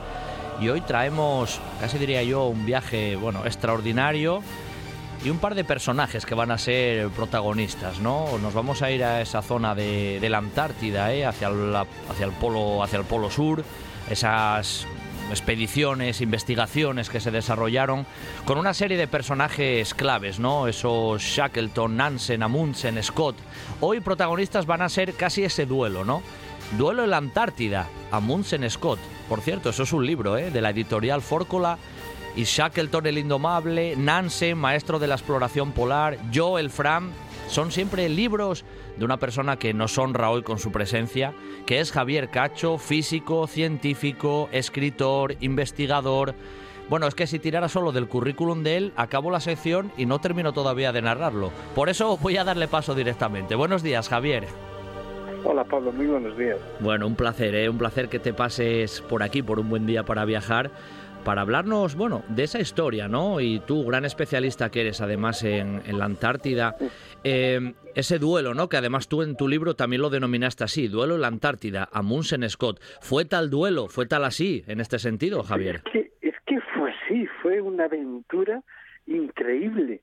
Eh, quiero decir, expediciones a la Antártida, bueno, no, en aquellos tiempos no se hacían muchas, claro, pero, pero es que coincidieron las dos a la vez y no querían coincidir. O sea, Scott estaba preparando la suya para ir, llegar a la Antártida e intentar llegar al Polo Sur en, en, 1911, en el verano que hay entre 1911 y 1912. Estamos en, en el hemisferio sur, luego vamos seis meses cambiados allí es verano, no, no es que sean masoquistas los exploradores y vayan al Polo Sur y además en invierno. Bueno, pues él tenía pensado acercarse y, y, comenzar su expedición en octubre para llegar allí en diciembre o en, e, o en enero, y, coincidió que Amundsen estaba preparando otra expedición al Polo Norte, o sea, diametralmente opuesto. Y cuando ya la tenía casi preparada, todo listo, pues eh, se enteró que en el Polo Norte había dos exploradores norteamericanos que habían llegado ya y dijo, bueno, eh, yo no quiero ser un tercero en discordia, eh, el Polo Sur todavía está virgen, todavía no ha llegado nadie y voy a ver si llego yo, y evidentemente antes que Scott. Y a partir de ese momento eh, comenzó una carrera apasionante, porque claro, estamos hablando de 1911, eh, cuando no existía radio. No podían hablar unos con los otros. No podías avisar a tu campamento si lo estabas pasando bien o mal. Y no existía, eh, no existía evidentemente satélites que observen la Tierra, no existían aviones. Con lo cual, la única forma de avanzar, de ver lo que había delante de ti, era subirte una piedra, bueno, un hielo, y de allí mirar. Con lo cual era una auténtica labor de exploración. Eh, Amundsen y Scott, entre ellos, uno era noruego y el otro británico, ¿no? Coméntanos un poco un par de pinceladas de, cada uno de ellos. Ellos ya se conocían entre ellos también, Javier, ya había esa rivalidad previa. ¿Cómo fue un poco ese...? No, no, no, no, no, no, no, había ninguna Nada, rivalidad previa, porque dado que eh, eh, él como noruego eh, ya era un, un explorador experimentado, había hecho el paso del noroeste por primera vez en barco, un tema que habían intentado los ingleses durante varios siglos y no lo habían logrado, él lo había logrado, y Scott era, era una persona, era un oficial de la Armada y estaba, eh, había ido otra vez a la Antártida, también tenía su experiencia polar, pero había ido siempre al Polo Sur, o sea, siempre, eh, digamos que estaban en áreas, sus áreas de influencia, sus áreas de interés eran completamente diferentes. Y fue un duelo no solamente entre los dos, fue un duelo ni siquiera entre sus países, entre Noruega y, Inglaterra. Era un, era un duelo de culturas, porque Amundsen eh, eh, diríamos que representaba la cultura de los pueblos eh, aborígenes, de, lo, de hielo, claro, de, de los esquimales, de los inuit. Llevaba su, su, su forma de, de, vestir, su forma de alimentarse, su, su, forma de, de, de, enfrentar los problemas. Y Scott pertenecía a una sociedad occidental industrializada que, que estaba avanzando y creía que lo podía todo. Y llegó, y llegó unos tractores eh, motorizados y llevaba y toda ropa que llevaba era de lana y, o sea era un tema eh, de, de, de llevar los avances tecnológicos del momento con lo cual fue un duelo ya te digo entre dos equipos entre dos hombres entre dos países entre dos culturas. Claro eh, Amundsen decías de mano él tenía el objetivo ir hacia arriba hacia el polo norte. Cuando supo que ahí había otras expediciones de los norteamericanos directamente miró hacia el sur pero lo organizó rápido avisó al país o lo hizo un poco ahí casi, como se suele decir, en plan rápido y sin avisar a nadie, Javier. Bueno, lo hizo en plan absolutamente furtivo. no avisó a nadie. O sea, él tenía patrocinadores que le habían dado dinero para ir al Polo Norte. Y, lo ocultó, lo ocultó a sus patrocinadores, a sus propios hombres. Se lo dijo ya a mitad de camino y a su propio rey, que ahora los reyes eh, pues no pintan, diríamos que demasiado, pero en aquellos momentos ocultar algo al rey era una cosa muy fuerte y él, él lo hizo porque tenía miedo. De, Noruega era un país muy pequeño, ahora es un país rico, en aquel momento era un país muy pobre que acababa de lograr, se acababa de separar de, de Suecia, se acababa de separar de Suecia eh, gracias a la ayuda inglesa. Entonces él temió que si lo decía, lo publicaba, los ingleses iban a presionar a su gobierno para impedírselo. Y, no, y no hubiera sido así, porque cuando se enteraron los ingleses, pues les gustó, es el juego limpio, el fair play, y bueno, pues nada, a ver quién gana, que gane el mejor. Y, y, sí, er, eran así, o sea, pero, pero él lo, ocultó, lo ocultó y fue allí casi, casi a escondidas. Eh, Mandó un correo a Scott para avisarle, pero cuando ya no tenía solución. Pero ya estaba, sí, sí, ya estaba como consumado. Por cierto, él era Amundsen me refiero, ¿eh? era un gran deportista, ¿no? Él sabía, bueno, era del ámbito, claro, de, pero que creo que estaba muy especializado, que era muy buen esquiador y, bueno, que tenía eh, buena facilidad para el ámbito del hielo y la nieve, ¿no? Sí, sí, sí, sí, vamos a ver. Em, hay una gran diferencia en eso, diríamos cultural o personal. Eh, Amundsen era una persona que desde los ocho años eh, decidió que quería ser explorador polar, ¿cierto? Él vio a Nansen, que era su ídolo, eh, otro noruego, que hizo grandes cosas, que le recibieran multitudes cada cuando realizaba sus expediciones, y desde pequeño decidió que quería ser explorador polar. Y entonces hacía cosas extravagantes, sobre todo para su madre, porque dormía con la ventana abierta y en el suelo para, irse enraizando, enraizando eh, para irse haciendo fuerte, porque decía, bueno, pues tendré que dormir en el suelo toda mi vida. Después hacía deporte, cosa que ahora no parece normal hacer deporte. en aquellos tiempos poca gente hacía deporte y por supuesto esquiaba, como todos los noruegos, esquiaba y muy bien y eligió para su equipo a grandes esquiadores. En el caso de Scott, Scott era un oficial de la Armada que lo que quería era llegar a almirante. En un momento determinado le ofrecieron ir en la primera expedición entre 1901 y 1904. Fue, lo hizo a la Antártida, una fue, lo hizo, eh, lo hizo muy bien y, eh, luego le ofrecieron hacer esta otra ya para llegar al Polo Sur. Eh, mm. pero diríamos que no estaba dentro de su... Era un buen deportista, pero en remo, sí, sí. en remo, pero no, no, no, no como el otro que estaba focalizado, absolutamente focalizado en ser explorador polar y en hacer todo lo que le pudiese preparar para esa, eh, para esa, para, para, esa disciplina. Oye Javier, el proyecto de uno y otro para llegar al Polo Sur los primeros fue totalmente diferente también, me refiero recorridos, lugares, ¿cómo fue un poco ese planning? Eh, también, también, en parte, en parte sí, en parte sí. La Antártida es muy grande, es como 30 veces España, y de repente los dos deciden salir de la misma parte, eh, que sería una parte como la cornisa cantábrica, que es bastante. Eh, pero los dos deciden salir por allí, que era la parte que se conocía de la Antártida. Con lo cual los dos salen prácticamente a la misma distancia del polo y después prácticamente salieron el mismo día. Me parece salen con, con una semana de diferencia y no había radio, o sea, no no se lo chivaron unos a los otros o los periodistas. No, no, salieron porque bueno, porque era el momento de salir. O sea, que parece que alguien le hubiese disparado una pistola y dice, venga, adelante, que salgan ya como en una carrera. Eh, y, eran formas diferentes, quiero decir.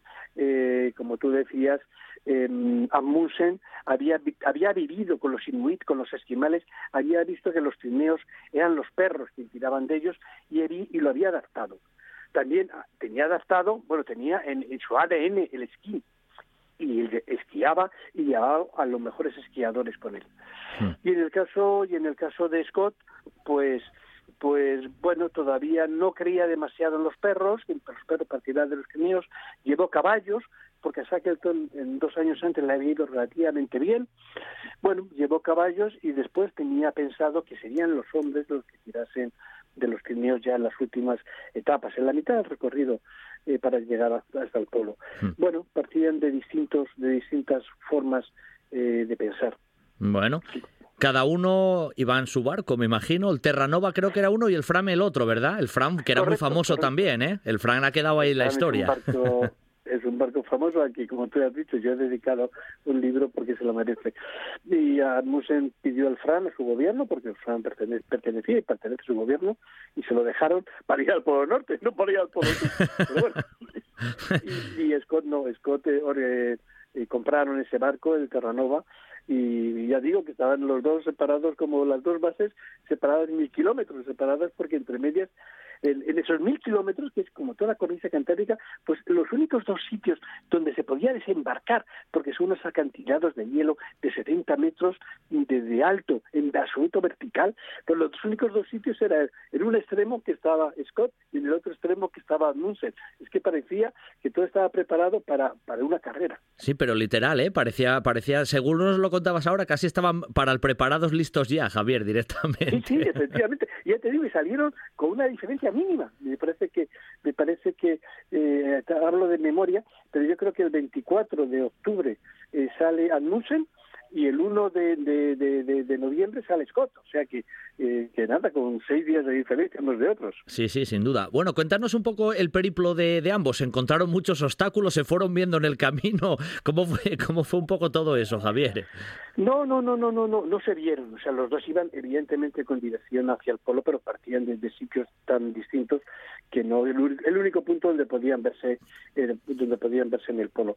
Y bueno, pues los dos avanzaron eh, pues con distintas velocidades. Verdaderamente eh, con los perros, los trineos volaban sobre la superficie helada, mientras que que el parsimonioso ritmo de los caballos es lo que era, y entonces avanzaban a menos velocidad, con lo cual cuando vas viendo, posicionando dónde está cada uno en un día determinado, pues ves que poquito a poquito Almusen va sacándole ventaja, va sacándole ventaja a los británicos, poco a poco va avanzando.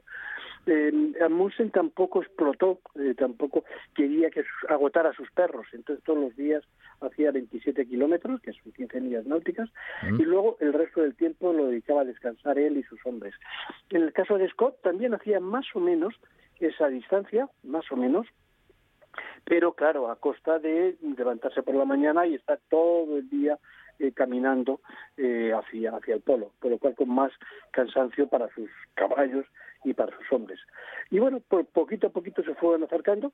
Eh, Scott seguía la ruta que había abierto Shackleton, eh, que es un glaciar que el polo sur está a 3.000 metros de altura, 3.300 metros de altura, en una meseta tremenda, un frío tremendo, unos vientos espantosos, y, hay un glaciar que te lleva prácticamente del nivel del mar hasta hasta hasta, esa meseta, y luego vuelves, diríamos, a llanear.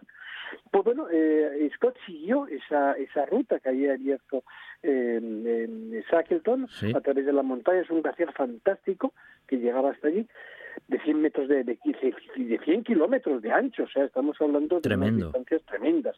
Y, y Amundsen no siguió esa ruta, porque además dijo, esa es la ruta que abrió eh, Shackleton, los británicos, esa es su ruta. Nosotros buscaremos otra ruta a través de las montañas. Fue una ruta durísima de encontrar, de buscar y de, de localizar, pero lo lograron.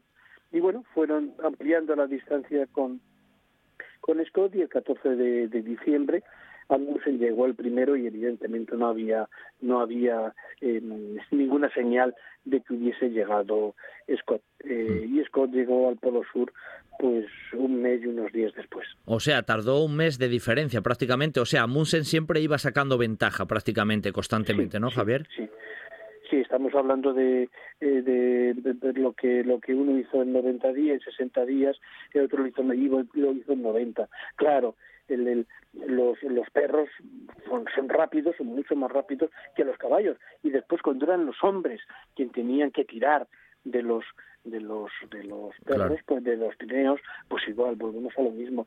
Eh, era mucho más costoso y sobre todo más agotador ah. más agotador que luego eh, al ir no lo notaron diríamos. Fue la vuelta cuando lo notaron. La vuelta de de de los noruegos fue pues entre que habían ganado que ya, ya iban a ser célebres que eso significaba que no iban a trabajar nunca en la vida porque eh, se iban a convertir en héroes para su país, iban a recibir una pensión vitalicia del gobierno noruego, pues volvían felices, claro, para contar lo que habían hecho.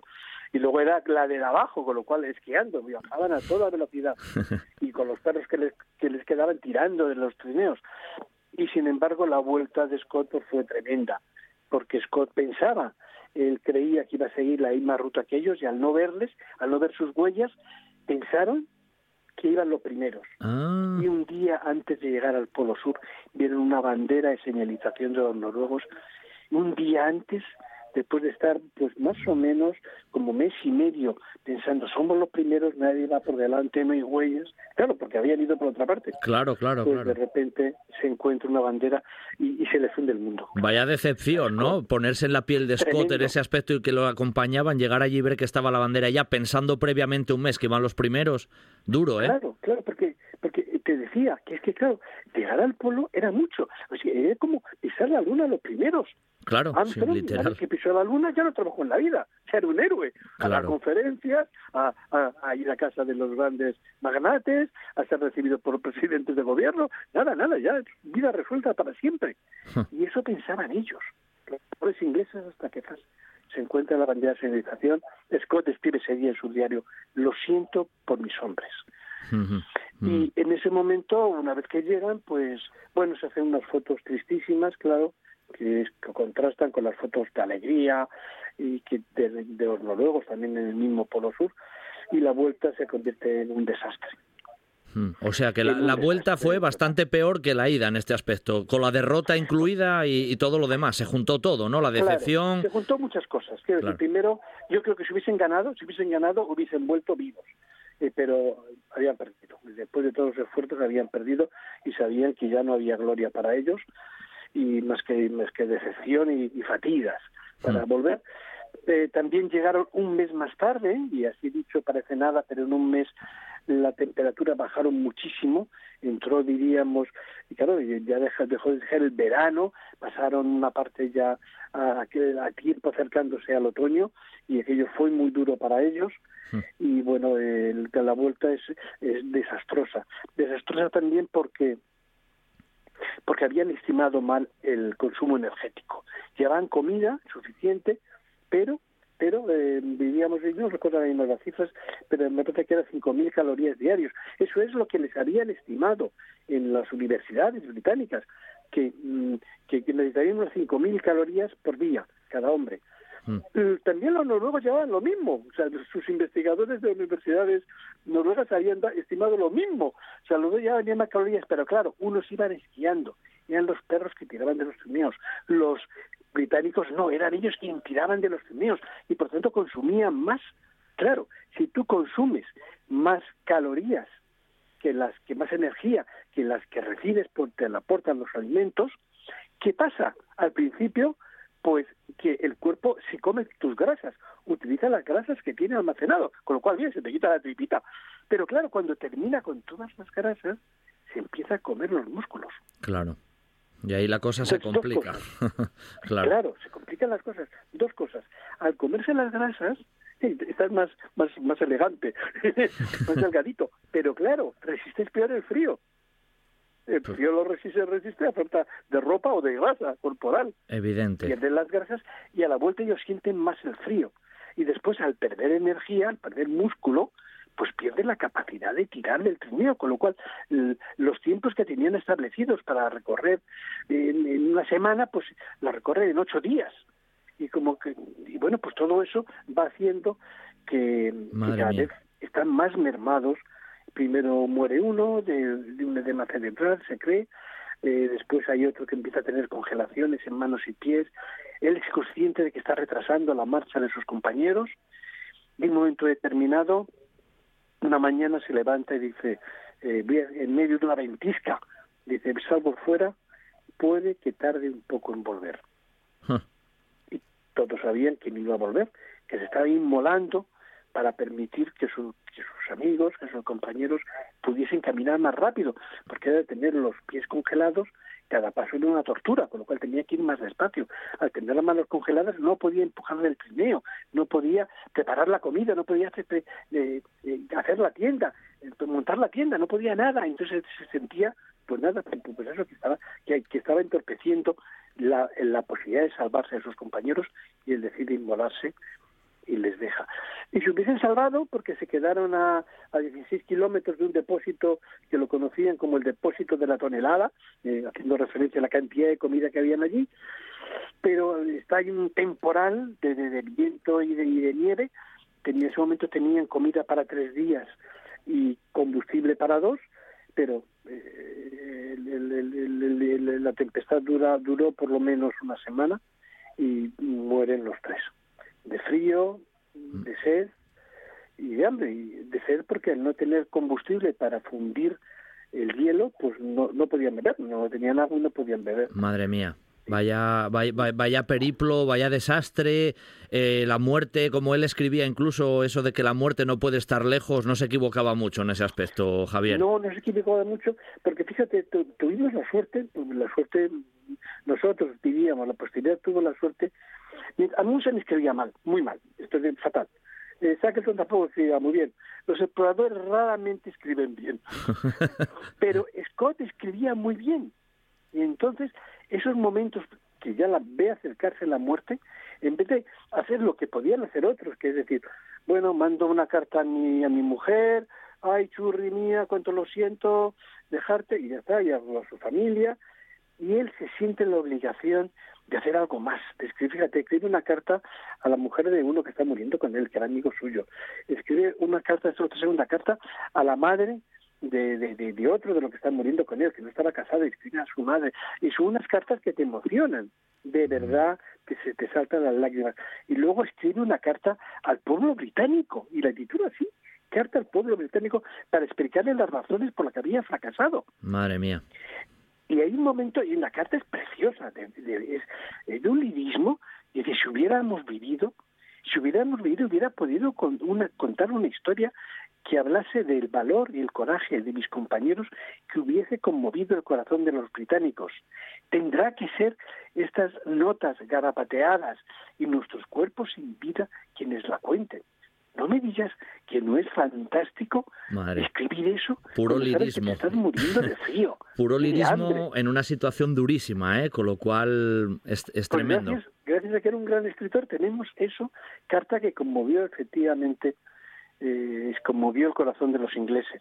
Claro, bueno. Y, y, de los ingleses y de todo el planeta, ¿eh? porque claro, la noticia antes se había transmitido, se había mm, se conoció la noticia de Admussen y todo el mundo habló de Admussen y le dio la gloria eh, y el respeto que sí, el honor que se merecía, pero claro, cuando, cuando se recibieron las noticias de Scott un año después, un año después, que fue cuando sus compañeros fueron a recoger sus cadáveres y sus pertenencias al sitio donde, donde estimaban que podía estar, que también era como buscar una aguja en un pajar. Literal, claro. Pues, pues, pues, pues, claro, en ese momento la reacción de los ingleses y del mundo fue de rendir honor a, Scott y su gente, claro. Claro, ¿cómo no rendir honor eh, a esa gente? Fíjate, la última frase, eh, ya no no no no no no te cuento más porque seguro que tienes otras personas con las que tienes que fíjate la última frase dice por el amor de Dios cuidar de los nuestros se refería a que cuidásemos, que cuidasen a sus familias.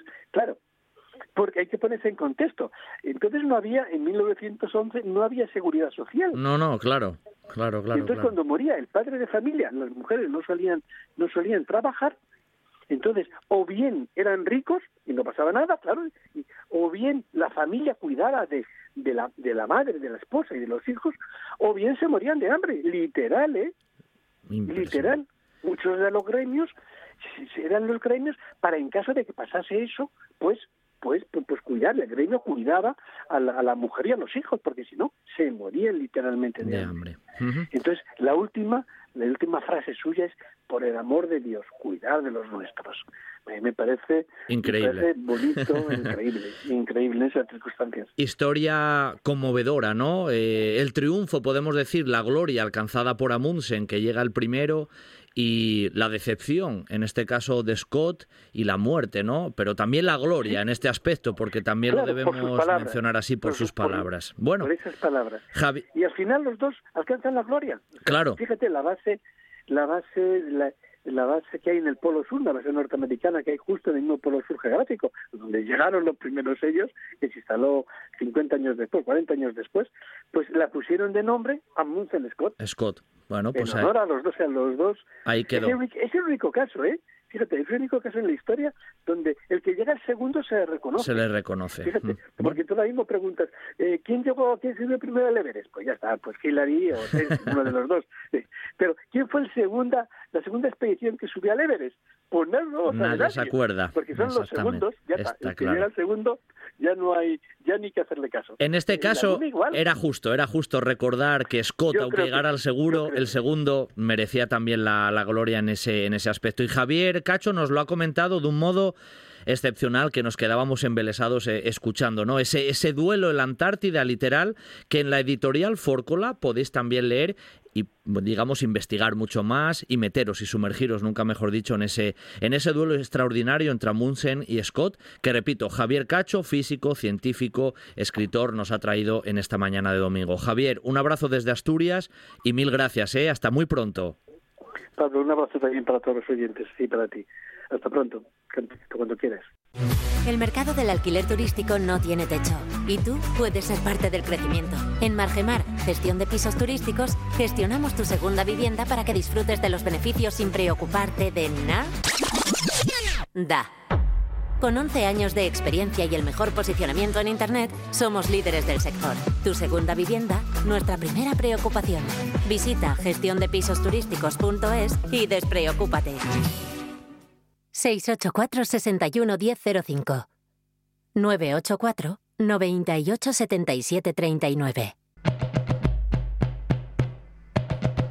viaje al origen de la vida, un viaje para entender el mundo que habitamos, un viaje que no olvidarás. El Parque de la Vida en Loarca y para las pequeñas científicas y científicos, un regalo seguro.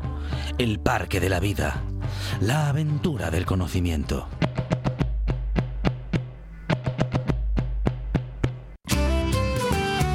Sidrería Parrilla La Carballera de Granda. La calidad, la atención y el servicio de siempre con la seguridad de hoy. Menú del día, terraza con atención personalizada. Reservas en el 985 13 70 25. Sidrería Parrilla La Carballera de Granda. Para disfrutar de la vida.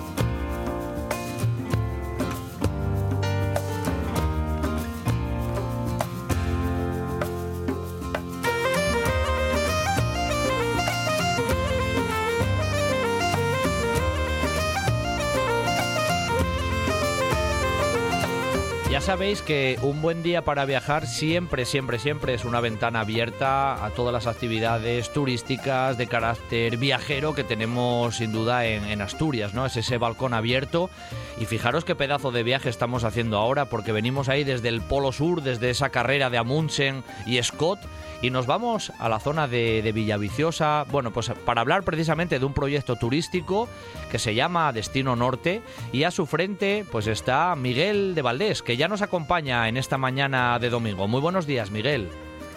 Buenos días, Pablo. ¿Qué tal? ¿Cómo estás? Bueno, un placer, ¿eh? Que te pases unos minutos aquí por la radio de, de, Asturias para este destino norte, que siempre es atractivo, destino norte. Eso ya para empezar. Asturias siempre es atractiva, eso hay que decirlo, Miguel. Efectivamente. Sí, sí, sí, sí. No, nosotros cuando empezamos el proyecto lo teníamos claro y cuando, eh, cuando hicimos así pues la búsqueda un poco del nombre comercial y demás, eh, pues es, un valor que, que muchas veces nosotros no, no, los que vivimos aquí no somos conscientes, pero toda la gente que viene de fuera, y de Viciosa, gracias a Dios, es un sitio muy turístico, pues, pues nos pone un poco en valor todo lo que nosotros ya estamos acostumbrados, desde el clima, que nosotros a veces nos quejamos un poco de la falta de sol, hasta bueno, pues, pues los paisajes, el románico, a lo que estamos acostumbrados y que, y que la gente de verdad que, alucina cuando viene. Sin duda, sin duda. Bueno, cuéntanos, cuéntanos un poquitín, Miguel, ¿qué es Destino Norte? ¿Cuándo empezó, casi podemos decir, esa aventura, ¿no? Valga, valga la redundancia, porque sois aventura también, pero bueno, coméntanos un poco esos primeros pasos, cómo surgió el proyecto. Claro, mira, nosotros somos cuatro hermanos, es una empresa totalmente familiar y nosotros hace un año así teníamos muchas ganas de hacer algo juntos, los, cuatro. Eh, eh, nosotros venimos de ámbitos profesionales completamente distintos, cada uno, y la verdad es que en un principio sin ninguna relación con, con el turismo. Eh, entonces, bueno, fuimos pensando y como tenemos mucho apego a, a Villaviciosa, que es de donde es nuestra familia de toda la vida, pues fuimos pensando y al final nos dimos cuenta que es un sitio que, que tiene mucho turismo, que crece todos los años y que, y que carecía un poco de una empresa que pues que ofreciese opciones de ocio porque bueno la gente no solo viene a, a tumbarse en la playa aquí tenemos mucho mucho que ofrecer. Y entonces nada fuimos dándole forma y, al final pues pues conseguimos eh, sacarlo adelante para empezar esta temporada que bueno que ya que ya estamos en marcha desde desde junio más o menos. Claro.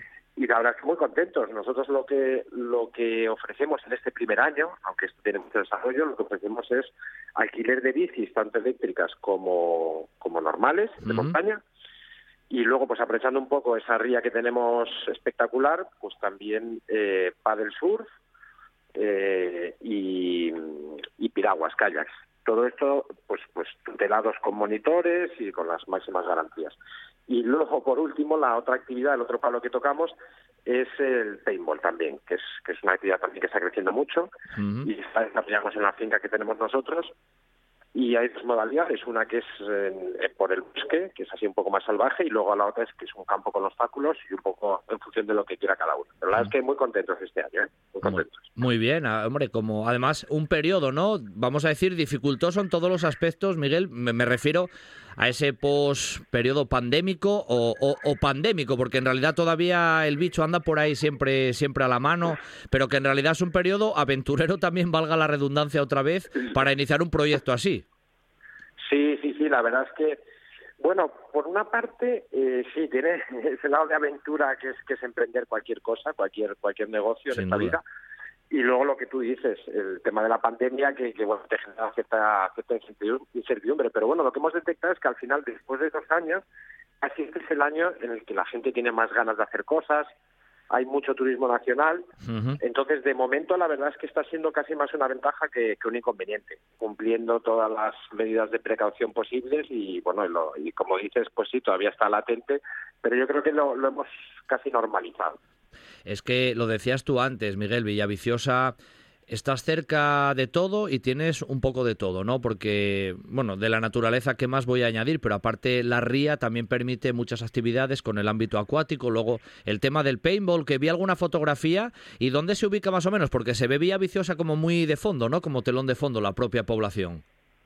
Sí, sí, sí. Bueno, es que la verdad es que nosotros, aparte del privilegio en sí de, estar en Vía Viciosa, de, vivir en Vía Viciosa y de su entorno, nosotros además la, casa familiar de toda la vida la tenemos, pues, por así decirlo, como en lo alto y desde ahí se divisa todo Villaviciosa, se divisa la ría, eh, un día así un poco despejado y con marea alta puedes ver hasta Riles y entonces no es solo ya la experiencia del paintball, que también la gente se lo pasa a pipa, eh, es además pues el entorno también, porque en el campo pues estás viendo todo Villaviciosa eh, un poco a tus pies y, bueno, es parte del encanto de, la actividad. Sí, mm. sí, sí. Miguel, hoy, hoy, estás tú con nosotros aquí como voz cantante, ¿no? Valga, valga esa cuestión, pero sois un equipo y me imagino que en cada actividad, pues eso, vais preparando, ¿no? A los turistas, a los viajeros que se acercan en las diferentes modalidades. ¿Sois muchos? ¿Cuánta gente estáis ahí un poco entre trabajadores y demás?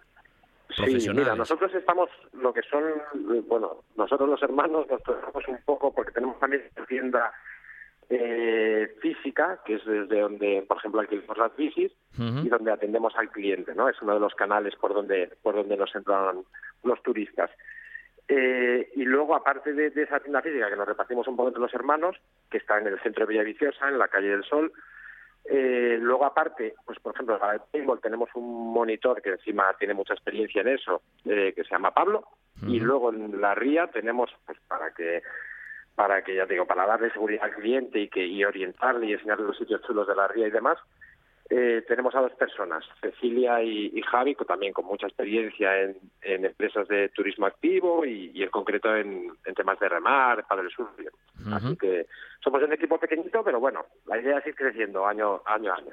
Oye, las actividades, eh, sí, rutas en bici, paintball, piragua, paddle surf, pero hay una referencia ahí también a otro aspecto que tú mencionaste así de pasada en Villaviciosa, que es el tema cultural, ¿no? Donde se, se puede mezclar la parte puramente deportiva, ¿no? Y de disfrute con esos aspectos que Villaviciosa ofrece desde el punto de vista cultural y ofrecéis esa cuestión también. Claro, sí, sí, sí. Es que, bueno, cuando estuvimos diseñando un poco las actividades que íbamos a desarrollar ese primer año, queríamos ofrecer al cliente un poco todo, porque porque hay muchos clientes también que valoran mucho lo que comentábamos antes, valoran mucho el, tema de románico que, bueno es tan tan fértil el consejo nuestro en eso. Entonces, de hecho, adaptamos algunas de las rutas que aconsejamos pues para pasar por pues, pues sitios tan emblemáticos como como el Compín en Val de Dios o otros templos que a lo mejor no son tan conocidos, pero que son que son unas auténticas joyas. Eso lo hacemos de la mano también de, la Fundación José Cardín. Hombre, claro, claro, claro. Claro, y, que ellos tienen visitas guiadas también. Entonces al cliente le damos un poco la opción que quiera. Podemos puede hacer una ruta en bici pasando por estos sitios que te comento o, o de la mano de la fundación pues pues un bus ya con, con un guía y demás entonces, sí, ya te digo, tratamos de, dar un abanico lo más amplio posible, aprovechando lo que tenemos. Hombre, combinar, como tú decías ahora, bicicleta y pasar por esos lugares del románico y del prerrománico, eso es un, buen plan ya.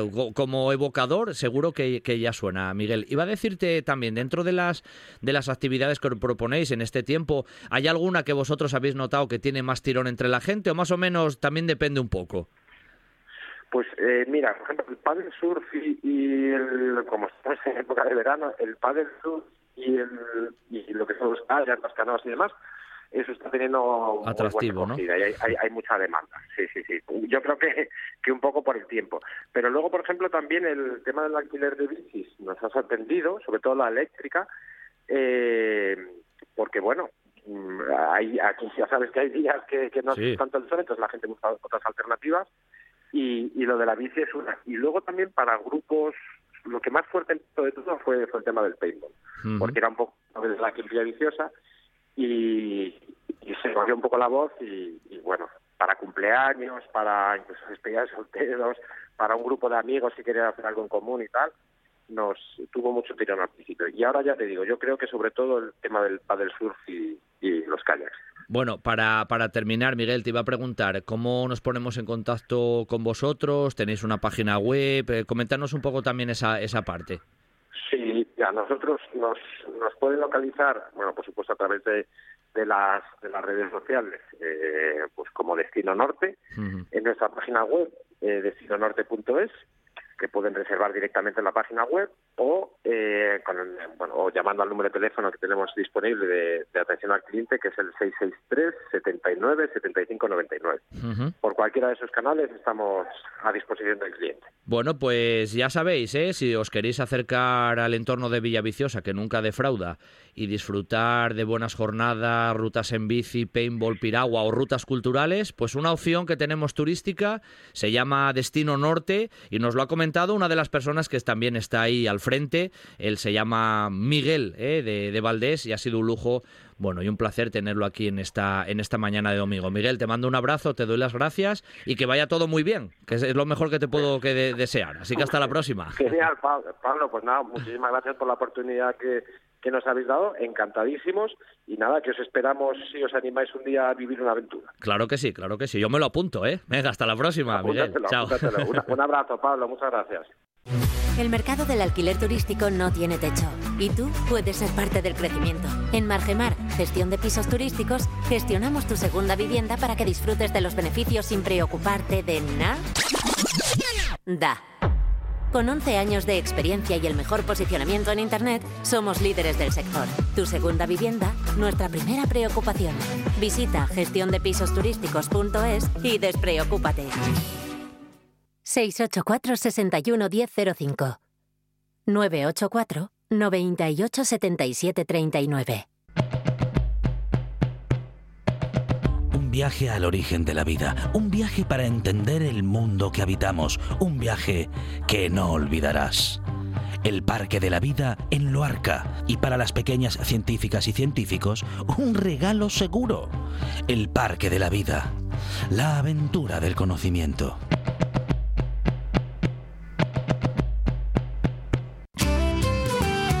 Sidrería Parrilla La Carballera de Granda. La calidad, la atención y el servicio de siempre con la seguridad de hoy. Menú del día, terraza con atención personalizada, reservas en el 985 13 70 25. Sidrería Parrilla La Carballera de Granda. Para disfrutar de la vida.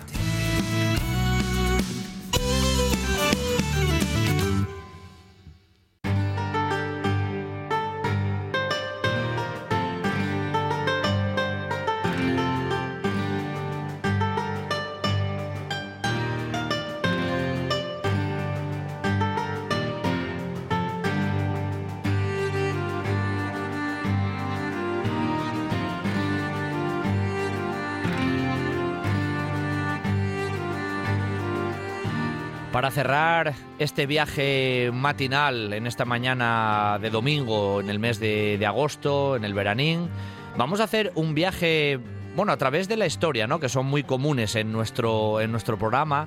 Y vamos a hablar de un tema que seguro, en realidad, para el gran público, y me incluyo yo, es bastante desconocido, ¿no? En el ámbito tal vez de la jurisprudencia. Para hablar de una cuestión muy llamativa, ¿no? Eso del derecho prolífico y sus variantes, veréis qué, curiosidad. Tenemos a una persona que nos honra, ¿eh? además con su presencia aquí en Un Buen Día para Viajar.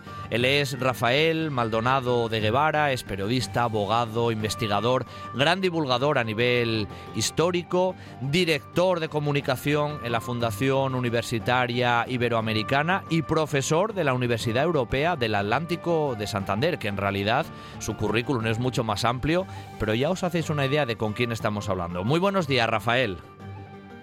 Muy buenos días, Pablo. Eh, encantado estar con vosotros, una alegría y un, y un honor poder eh, participar en el programa y bueno, espero que sea de, de interés eh, seguro. Eh, para los oyentes. seguro, seguro. Hace ya, uff, ha pasado más de un año, casi diría yo, que pasaste la otra vez cuando hablábamos de aquel derecho eh, relacionado con zonas de Teberga que fue muy, muy llamativo, pero hoy vamos a hablar de esto del derecho prolífico, Rafael, que a lo mejor, pues eso, al gran público nos no suena casi a letras chinas, ¿no? ¿Qué era, qué era el derecho prolífico? Eso ya para empezar. Pues, pues mira, te, te comento. Esto es un capítulo que he escrito en un, en un libro que se ha, se ha editado en Dickinson, La historia y el derecho de España, visiones y, y pareceres, que ha sido codirigido por los catedráticos de Historia del Derecho Félix Martínez Llorente e Ignacio Ruiz Rodríguez, a quien, por supuesto, estoy muy eh, agradecido por la, la invitación.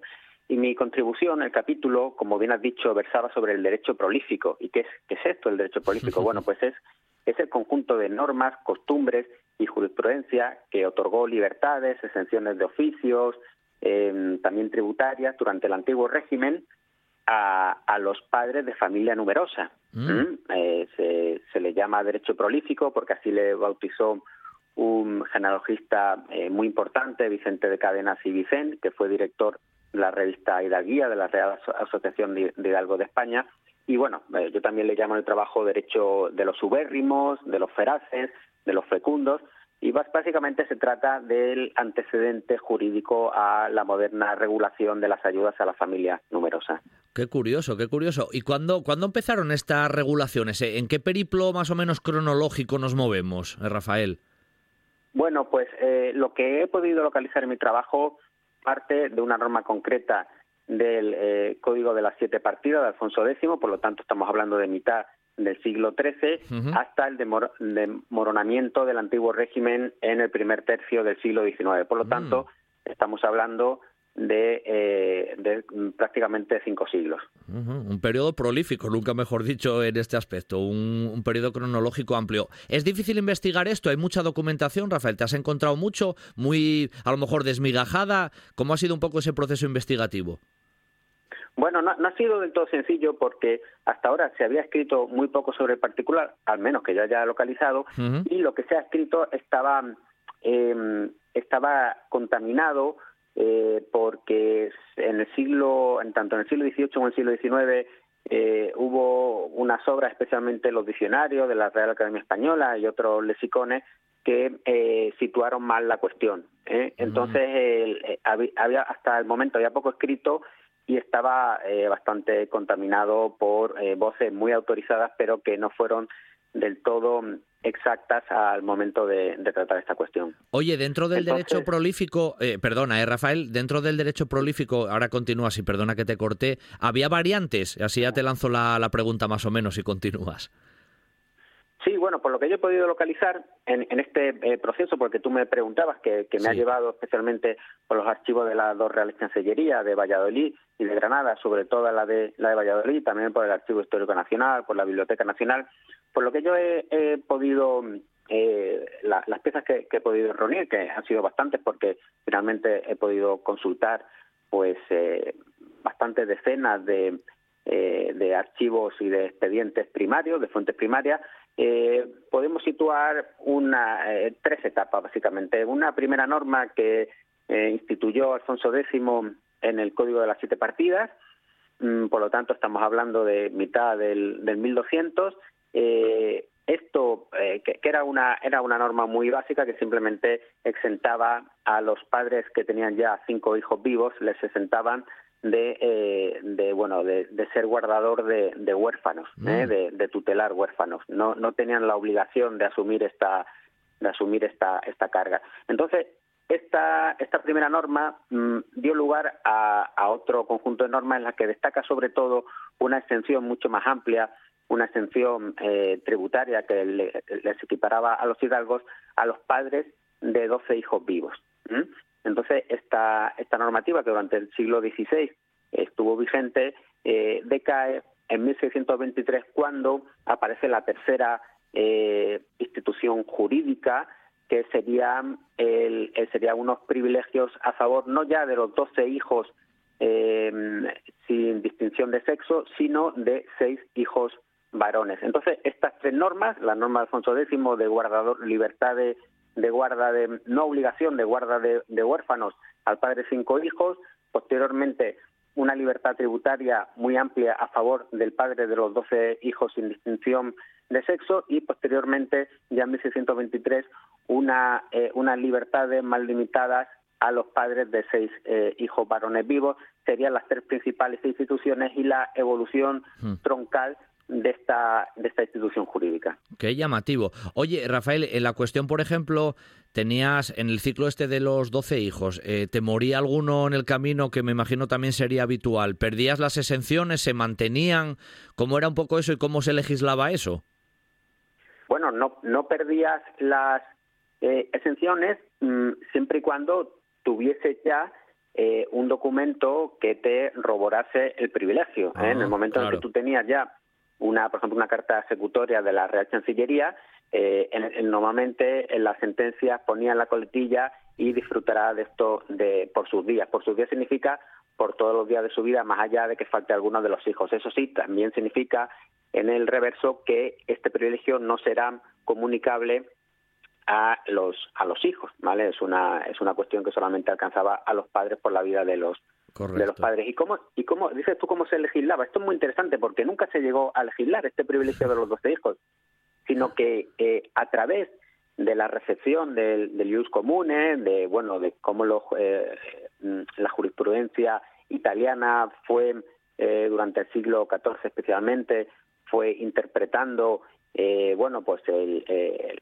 la herencia legislativa romana, especialmente de Justiniano, pues eh, eh, se fue glosando la norma de las partidas que sentaba únicamente de guarda de, huérfanos a los padres de cinco hijos para introducir de una manera exegética eh, una libertad mucho más amplia, una libertad tributaria y de servicios equiparable a la que disfrutaban los hidalgos, los, los nobles, pero que nunca llegó a estar eh, instituida mediante una ley, sino que fue la propia jurisprudencia, especialmente de la Real Chancillería y los propios usos y costumbres los que eh, determinaron que fijaron estas amplias exenciones para estos padres de 12 hijos.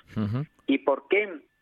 Eh, ¿Por qué se llegó? Porque uno dice, bueno, cambia mucho, ¿no? De, de padres de cinco hijos vivos eh, bueno, eran hijos vivos y también se, también se incluían aquellos hijos que hubiesen muerto en servicio de la corona o de la iglesia, ¿vale? Eso se les, se les tenía por vivo. Eh, de 5 pasan a 12. Bueno, pues esto es, esto es interesante. Pasan a 12 primero por esta interpretación que hemos dicho del derecho romano. Había, había una ley que eximía a los decuriones, que eran una especie de, digamos, era el traslado del régimen senatorial a, a los municipios. O sea, a los decuriones les exentaba de sus funciones al momento que tenían 12 hijos. Pero no solo esto, ¿no? Sino, sino que además en este número, en la docena, eh, influye muchísimo la tradición tanto indoeuropea como grecolatina como bíblica. Es un número que es clave. ¿eh? Tenemos que tener en cuenta que el, año, eh, que es el, tiempo que tarda la, Tierra en, girar eh, alrededor del Sol, se, se divide en 12 meses Mm, que más o menos coinciden con 12 ciclos lunares. Y estos ciclos lunares ya hace muchos siglos se les dio una interpretación eh, mística y después religiosa. Estamos hablando de 12 signos del zodiaco que son la mitad masculinos y la mitad femeninos. Esta, mm, eh, esta división docenal después pasaría a, eh, a una cuestión mm, religiosa. Por ejemplo, en el Olimpo también eh, los eh, dioses eh, tenían una distribución docenal dividida también entre hombres y mujeres. Y esto mismo, aunque menos documentado, se supone que también aparece en el mundo escandinavo y en la, en la mentalidad céltica. Para, para ayudarme a entender esto, me sirvió de mucha ayuda las orientaciones del doctor toledano Gonzalo Rodríguez eh, García, que entre otros eh, libros ha escrito el, poder del mito o los celtas, héroes y magia. Entonces él conoce mucho este, este, mito. Este ámbito. Y, esta misma división la vamos a encontrar en, en Roma, ¿eh? ya la, mítica legislación de Rómulo establecía 12 lictores alrededor del rey de Roma. Y también va a pasar, por supuesto, al legado judío-cristiano. ¿eh? 12 eran los hijos de Jacob que dieron lugar a las tribus de Israel y, como sabemos, eh, 12 fueron los sucesores eh, eh, a modo de apóstoles que eh, Jesús instituyó pues para pues para que extendiesen su, su doctrina. Entonces la legislación castellana adopta este umbral de los 12 como el número mágico, ¿no? El, el padre a partir de los 12 hijos es cuando se merece una un especial cuidado por parte del derecho. Vamos, que la elección del número 12 queda bien claro que no estaba elegido al azar ni mucho menos, aunque fuera en este ámbito de la, de la jurisprudencia. Eso queda claro y viene, viene mirando muy para atrás, ¿no? Culturalmente hablando, como bueno, Rafael nos decía. Oye, ¿qué, qué podían incluir eh, más o menos así de cara al oyente de un modo divulgativo? ¿Qué, qué eran? Bueno, pues hay que distinguir, hay que distinguir entre, como hemos dicho, las primeras, las primiciones eran muy simples, era simplemente que te podían negar a guardar a un, huérfano. En aquellos tiempos, la muerte eh, en edades tempranas era mucho más eh, habitual que hoy en día, había, muchos huérfanos que quedaban desamparados. Entonces la corona obligaba, ¿no? A, ser a ser eh, guardador, a ser, a ser tutor de, de, huérfanos. Y después esto se amplió a las libertades hidalgas. Las libertades hidalgas eran una exención tributaria muy amplia, aunque no total. ¿eh? Los hidalgos estaban exentos, pues, por ejemplo, de pagar servicios real ordinario, que era algo así como un IRPF, no exactamente, pero bueno, para entendernos, pero por ejemplo sí que tenían que pagar alcabalas, que era nuestro IVA, nuestro impuesto de transmisiones patrimoniales, más o menos, mm, pero no incluían las especiales honras eh, sociales y políticas de los hidalgos. Los hidalgos tenían un lugar especial en el ayuntamiento. De hecho, los ayuntamientos estaban divididos entre hidalgos y pecheros, que eran aquellos, digamos, las personas del común. Eh, tenían eh, primacía de asiento, de voz, tenían sus propias cofradías, tenían sus propios eh, lugares destacados en las parroquias o en las procesiones, y esto los padres de los hijos no los tenían. A pesar de ello, el, ingenio y la mordacidad popular le llamó Hidalgo de Bragueta, ¿eh? Hidalgo de entrepierna, aunque realmente no eran hidalgos como tales porque no estaban ennoblecidos por su, por su privilegio prolífico. Es que precisamente te iba a preguntar por eso, porque me había hecho gracia ese concepto, ¿no? Lo de la hidalguía de, Bragueta y luego también eso de la hidalguía o, de los siete varones. Eh, ¿Iba por ese ámbito también? ¿Por qué ese cambio ahí también con los siete varones? Sí, mira, pues efectivamente, el se introdujo en la mentalidad popular eh, la chanza de llamarles Hidalgo de Bragueta, eh, porque es verdad que tenían algunas exenciones típicas de los hidalgos y bueno, y aquello le venía por la bragueta, pues eh, acabaron intitulados con el cáustico timbre de honor de, Hidalgo de, de, Bragueta. Entonces, aquí el gran problema que hemos tenido a la hora de la literatura, tanto científica como divulgadora, para poder situar bien estos conceptos, es que eh, además de este, de este mm, apelativo de algo de Bragueta, se fue generando unas habladurías populares que decían que solamente se le daba el privilegio a aquellos que tenían siete hijos varones consecutivos sin intermediación de, eh, de hija, ¿no? Que en el momento en que tú tenías una, una hija entre medios, pues ya eh, no, no tenías opción al privilegio. Bueno, esto nunca estuvo presente ni en la legislación ni en la jurisprudencia, no dejó de ser una, una habladuría popular, pero en el diccionario de autoridades de la, de la Real Academia Española y, los posteriores eh, lexicones que había esta egresquia institución y, los demás diccionarios, eh, eh, digamos, reseñables, tanto en el siglo XVIII como en el siglo XIX, se acabó consagrando esta hidalguía de Bragueta, que no existía, que no era más que una broma, y eh, también estas, este, estos condicionantes eh, que son casi imposibles de cumplir, que para su acceso tenías que tener siete hijos varones. Esto nunca ocurrió. ¿eh? El privilegio de los doce hijos varió, doce hijos sin distinción de sexos, varió en 1623 para los padres de seis hijos varones, que de algún modo sigue cumpliendo esta tradición docenal, ¿no? Porque ya hemos visto que el horóscopo, el Olimpo, estaban divididos entre eh, a mitades entre eh, varones y hembras. Y por lo tanto cuando se habla de seis hijos varones sin importar que haya intermediación de hembra de algún modo sigue se sigue afecto eh, aunque sea de manera parcial, a la tradición indoeuropea de la, de la docena dividida a partes iguales entre los dos eh, sexos. Claro. Eh, Rafael, en el par de minutillos que, que, nos quedan, te iba a preguntar por algún caso, no sé, curioso que te hayas encontrado con este aspecto e incluso, ya que estamos aquí en la zona asturiana, si te topaste algo relacionado ahí con el ámbito asturiano. Sí, pues, pues mira, me, he encontrado algo. Eh, casos curiosos, pues mira, se me ocurre, por ejemplo, un caso de, de Enciso, en la actual eh, provincia de La Rioja.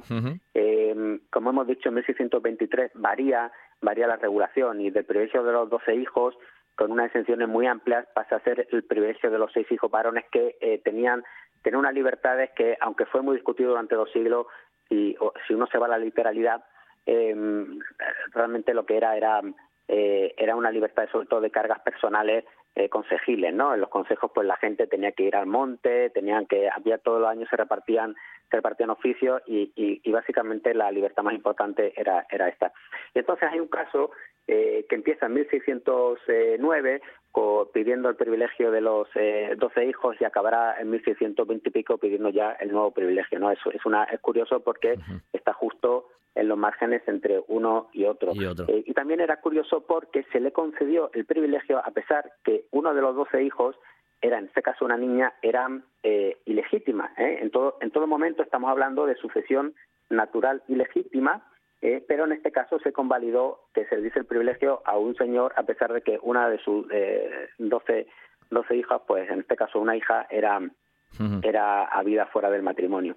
Y después, Mm, ya en los últimos años, a final del siglo XVIII, principio del siglo XIX, estaba establecido un sistema sumario en el Consejo Real en Madrid, que se llamaba el sistema de, eh, de ordinaria de los, de los seis hijos, pues vemos que aparecen cuatro casos de Asturias, cuatro familias de Asturias que piden eh, que se les que piden en Madrid en el Consejo Real en la, mayor instancia que, que era la que tiene la competencia que piden que se les dé este privilegio de los seis hijos varones ¿eh? vemos una familia en 1799 en Miembro, eh, Consejo de Llanes, En, eh, tres años después en Yedías, también en Llanes, eh, 1807 en, en Ruenes y, y, otro más que ahora mismo no, no localizo, pero, pero bueno, son, bueno, sí, y otro más, perdón, en Santa Eulalia de Carranzo, que también era del Consejo de Llanes. Entonces son tres del Consejo de Llanes y otro que es lindante con el mismo. Y se producen todos entre 1799 y 1807. ¿Qué nos dice esto? Bueno, esto nos dice que, eh, y esto se verifica en otros eh, muchos casos, que en el momento en el que había una familia en un determinado lugar que, eh, bueno, pues contrataba unos profesionales, un abogado, un diligenciero con Madrid, etcétera, etcétera, y conseguía un concreto privilegio de una norma, eh, entonces la posibilidad de que otros vecinos de lugares cercanos accionasen era mucho más alta, ¿no? Y esto se verifica muy bien en este caso asturiano, ¿no? Que, que, que no, no, localizamos a ningún vecino que, que pleite, hay uno que lo hace, que hace el trámite administrativo inmediatamente otros tres vecinos de alrededor, pues, pues también. bueno, ha sido un viaje apasionante y seguramente muy desconocido para los oyentes esto del derecho prolífico, ¿no? Y todas sus variantes, y nos lo comentó, pues Rafael Maldonado de Guevara, profesor en la Universidad Europea del Atlántico de, de Santander y director de comunicación de la Fundación Universitaria Iberoamericana. Rafael, te mando un abrazo desde Asturias, mil gracias y hasta la próxima. Un abrazo muy fuerte, muchas gracias. Tal vez suene soberbio, pero qué pedazo de fin de semana viajero tuvimos aquí en un buen día para viajar, siempre en RPA. Y también en el control técnico estuvieron Quique Regada y Juan Saez Pendas. Al micrófono, Pablo Vázquez. El próximo fin de semana, siempre aquí en RPA, mucho más viaje radiofónico. Hasta el próximo sábado.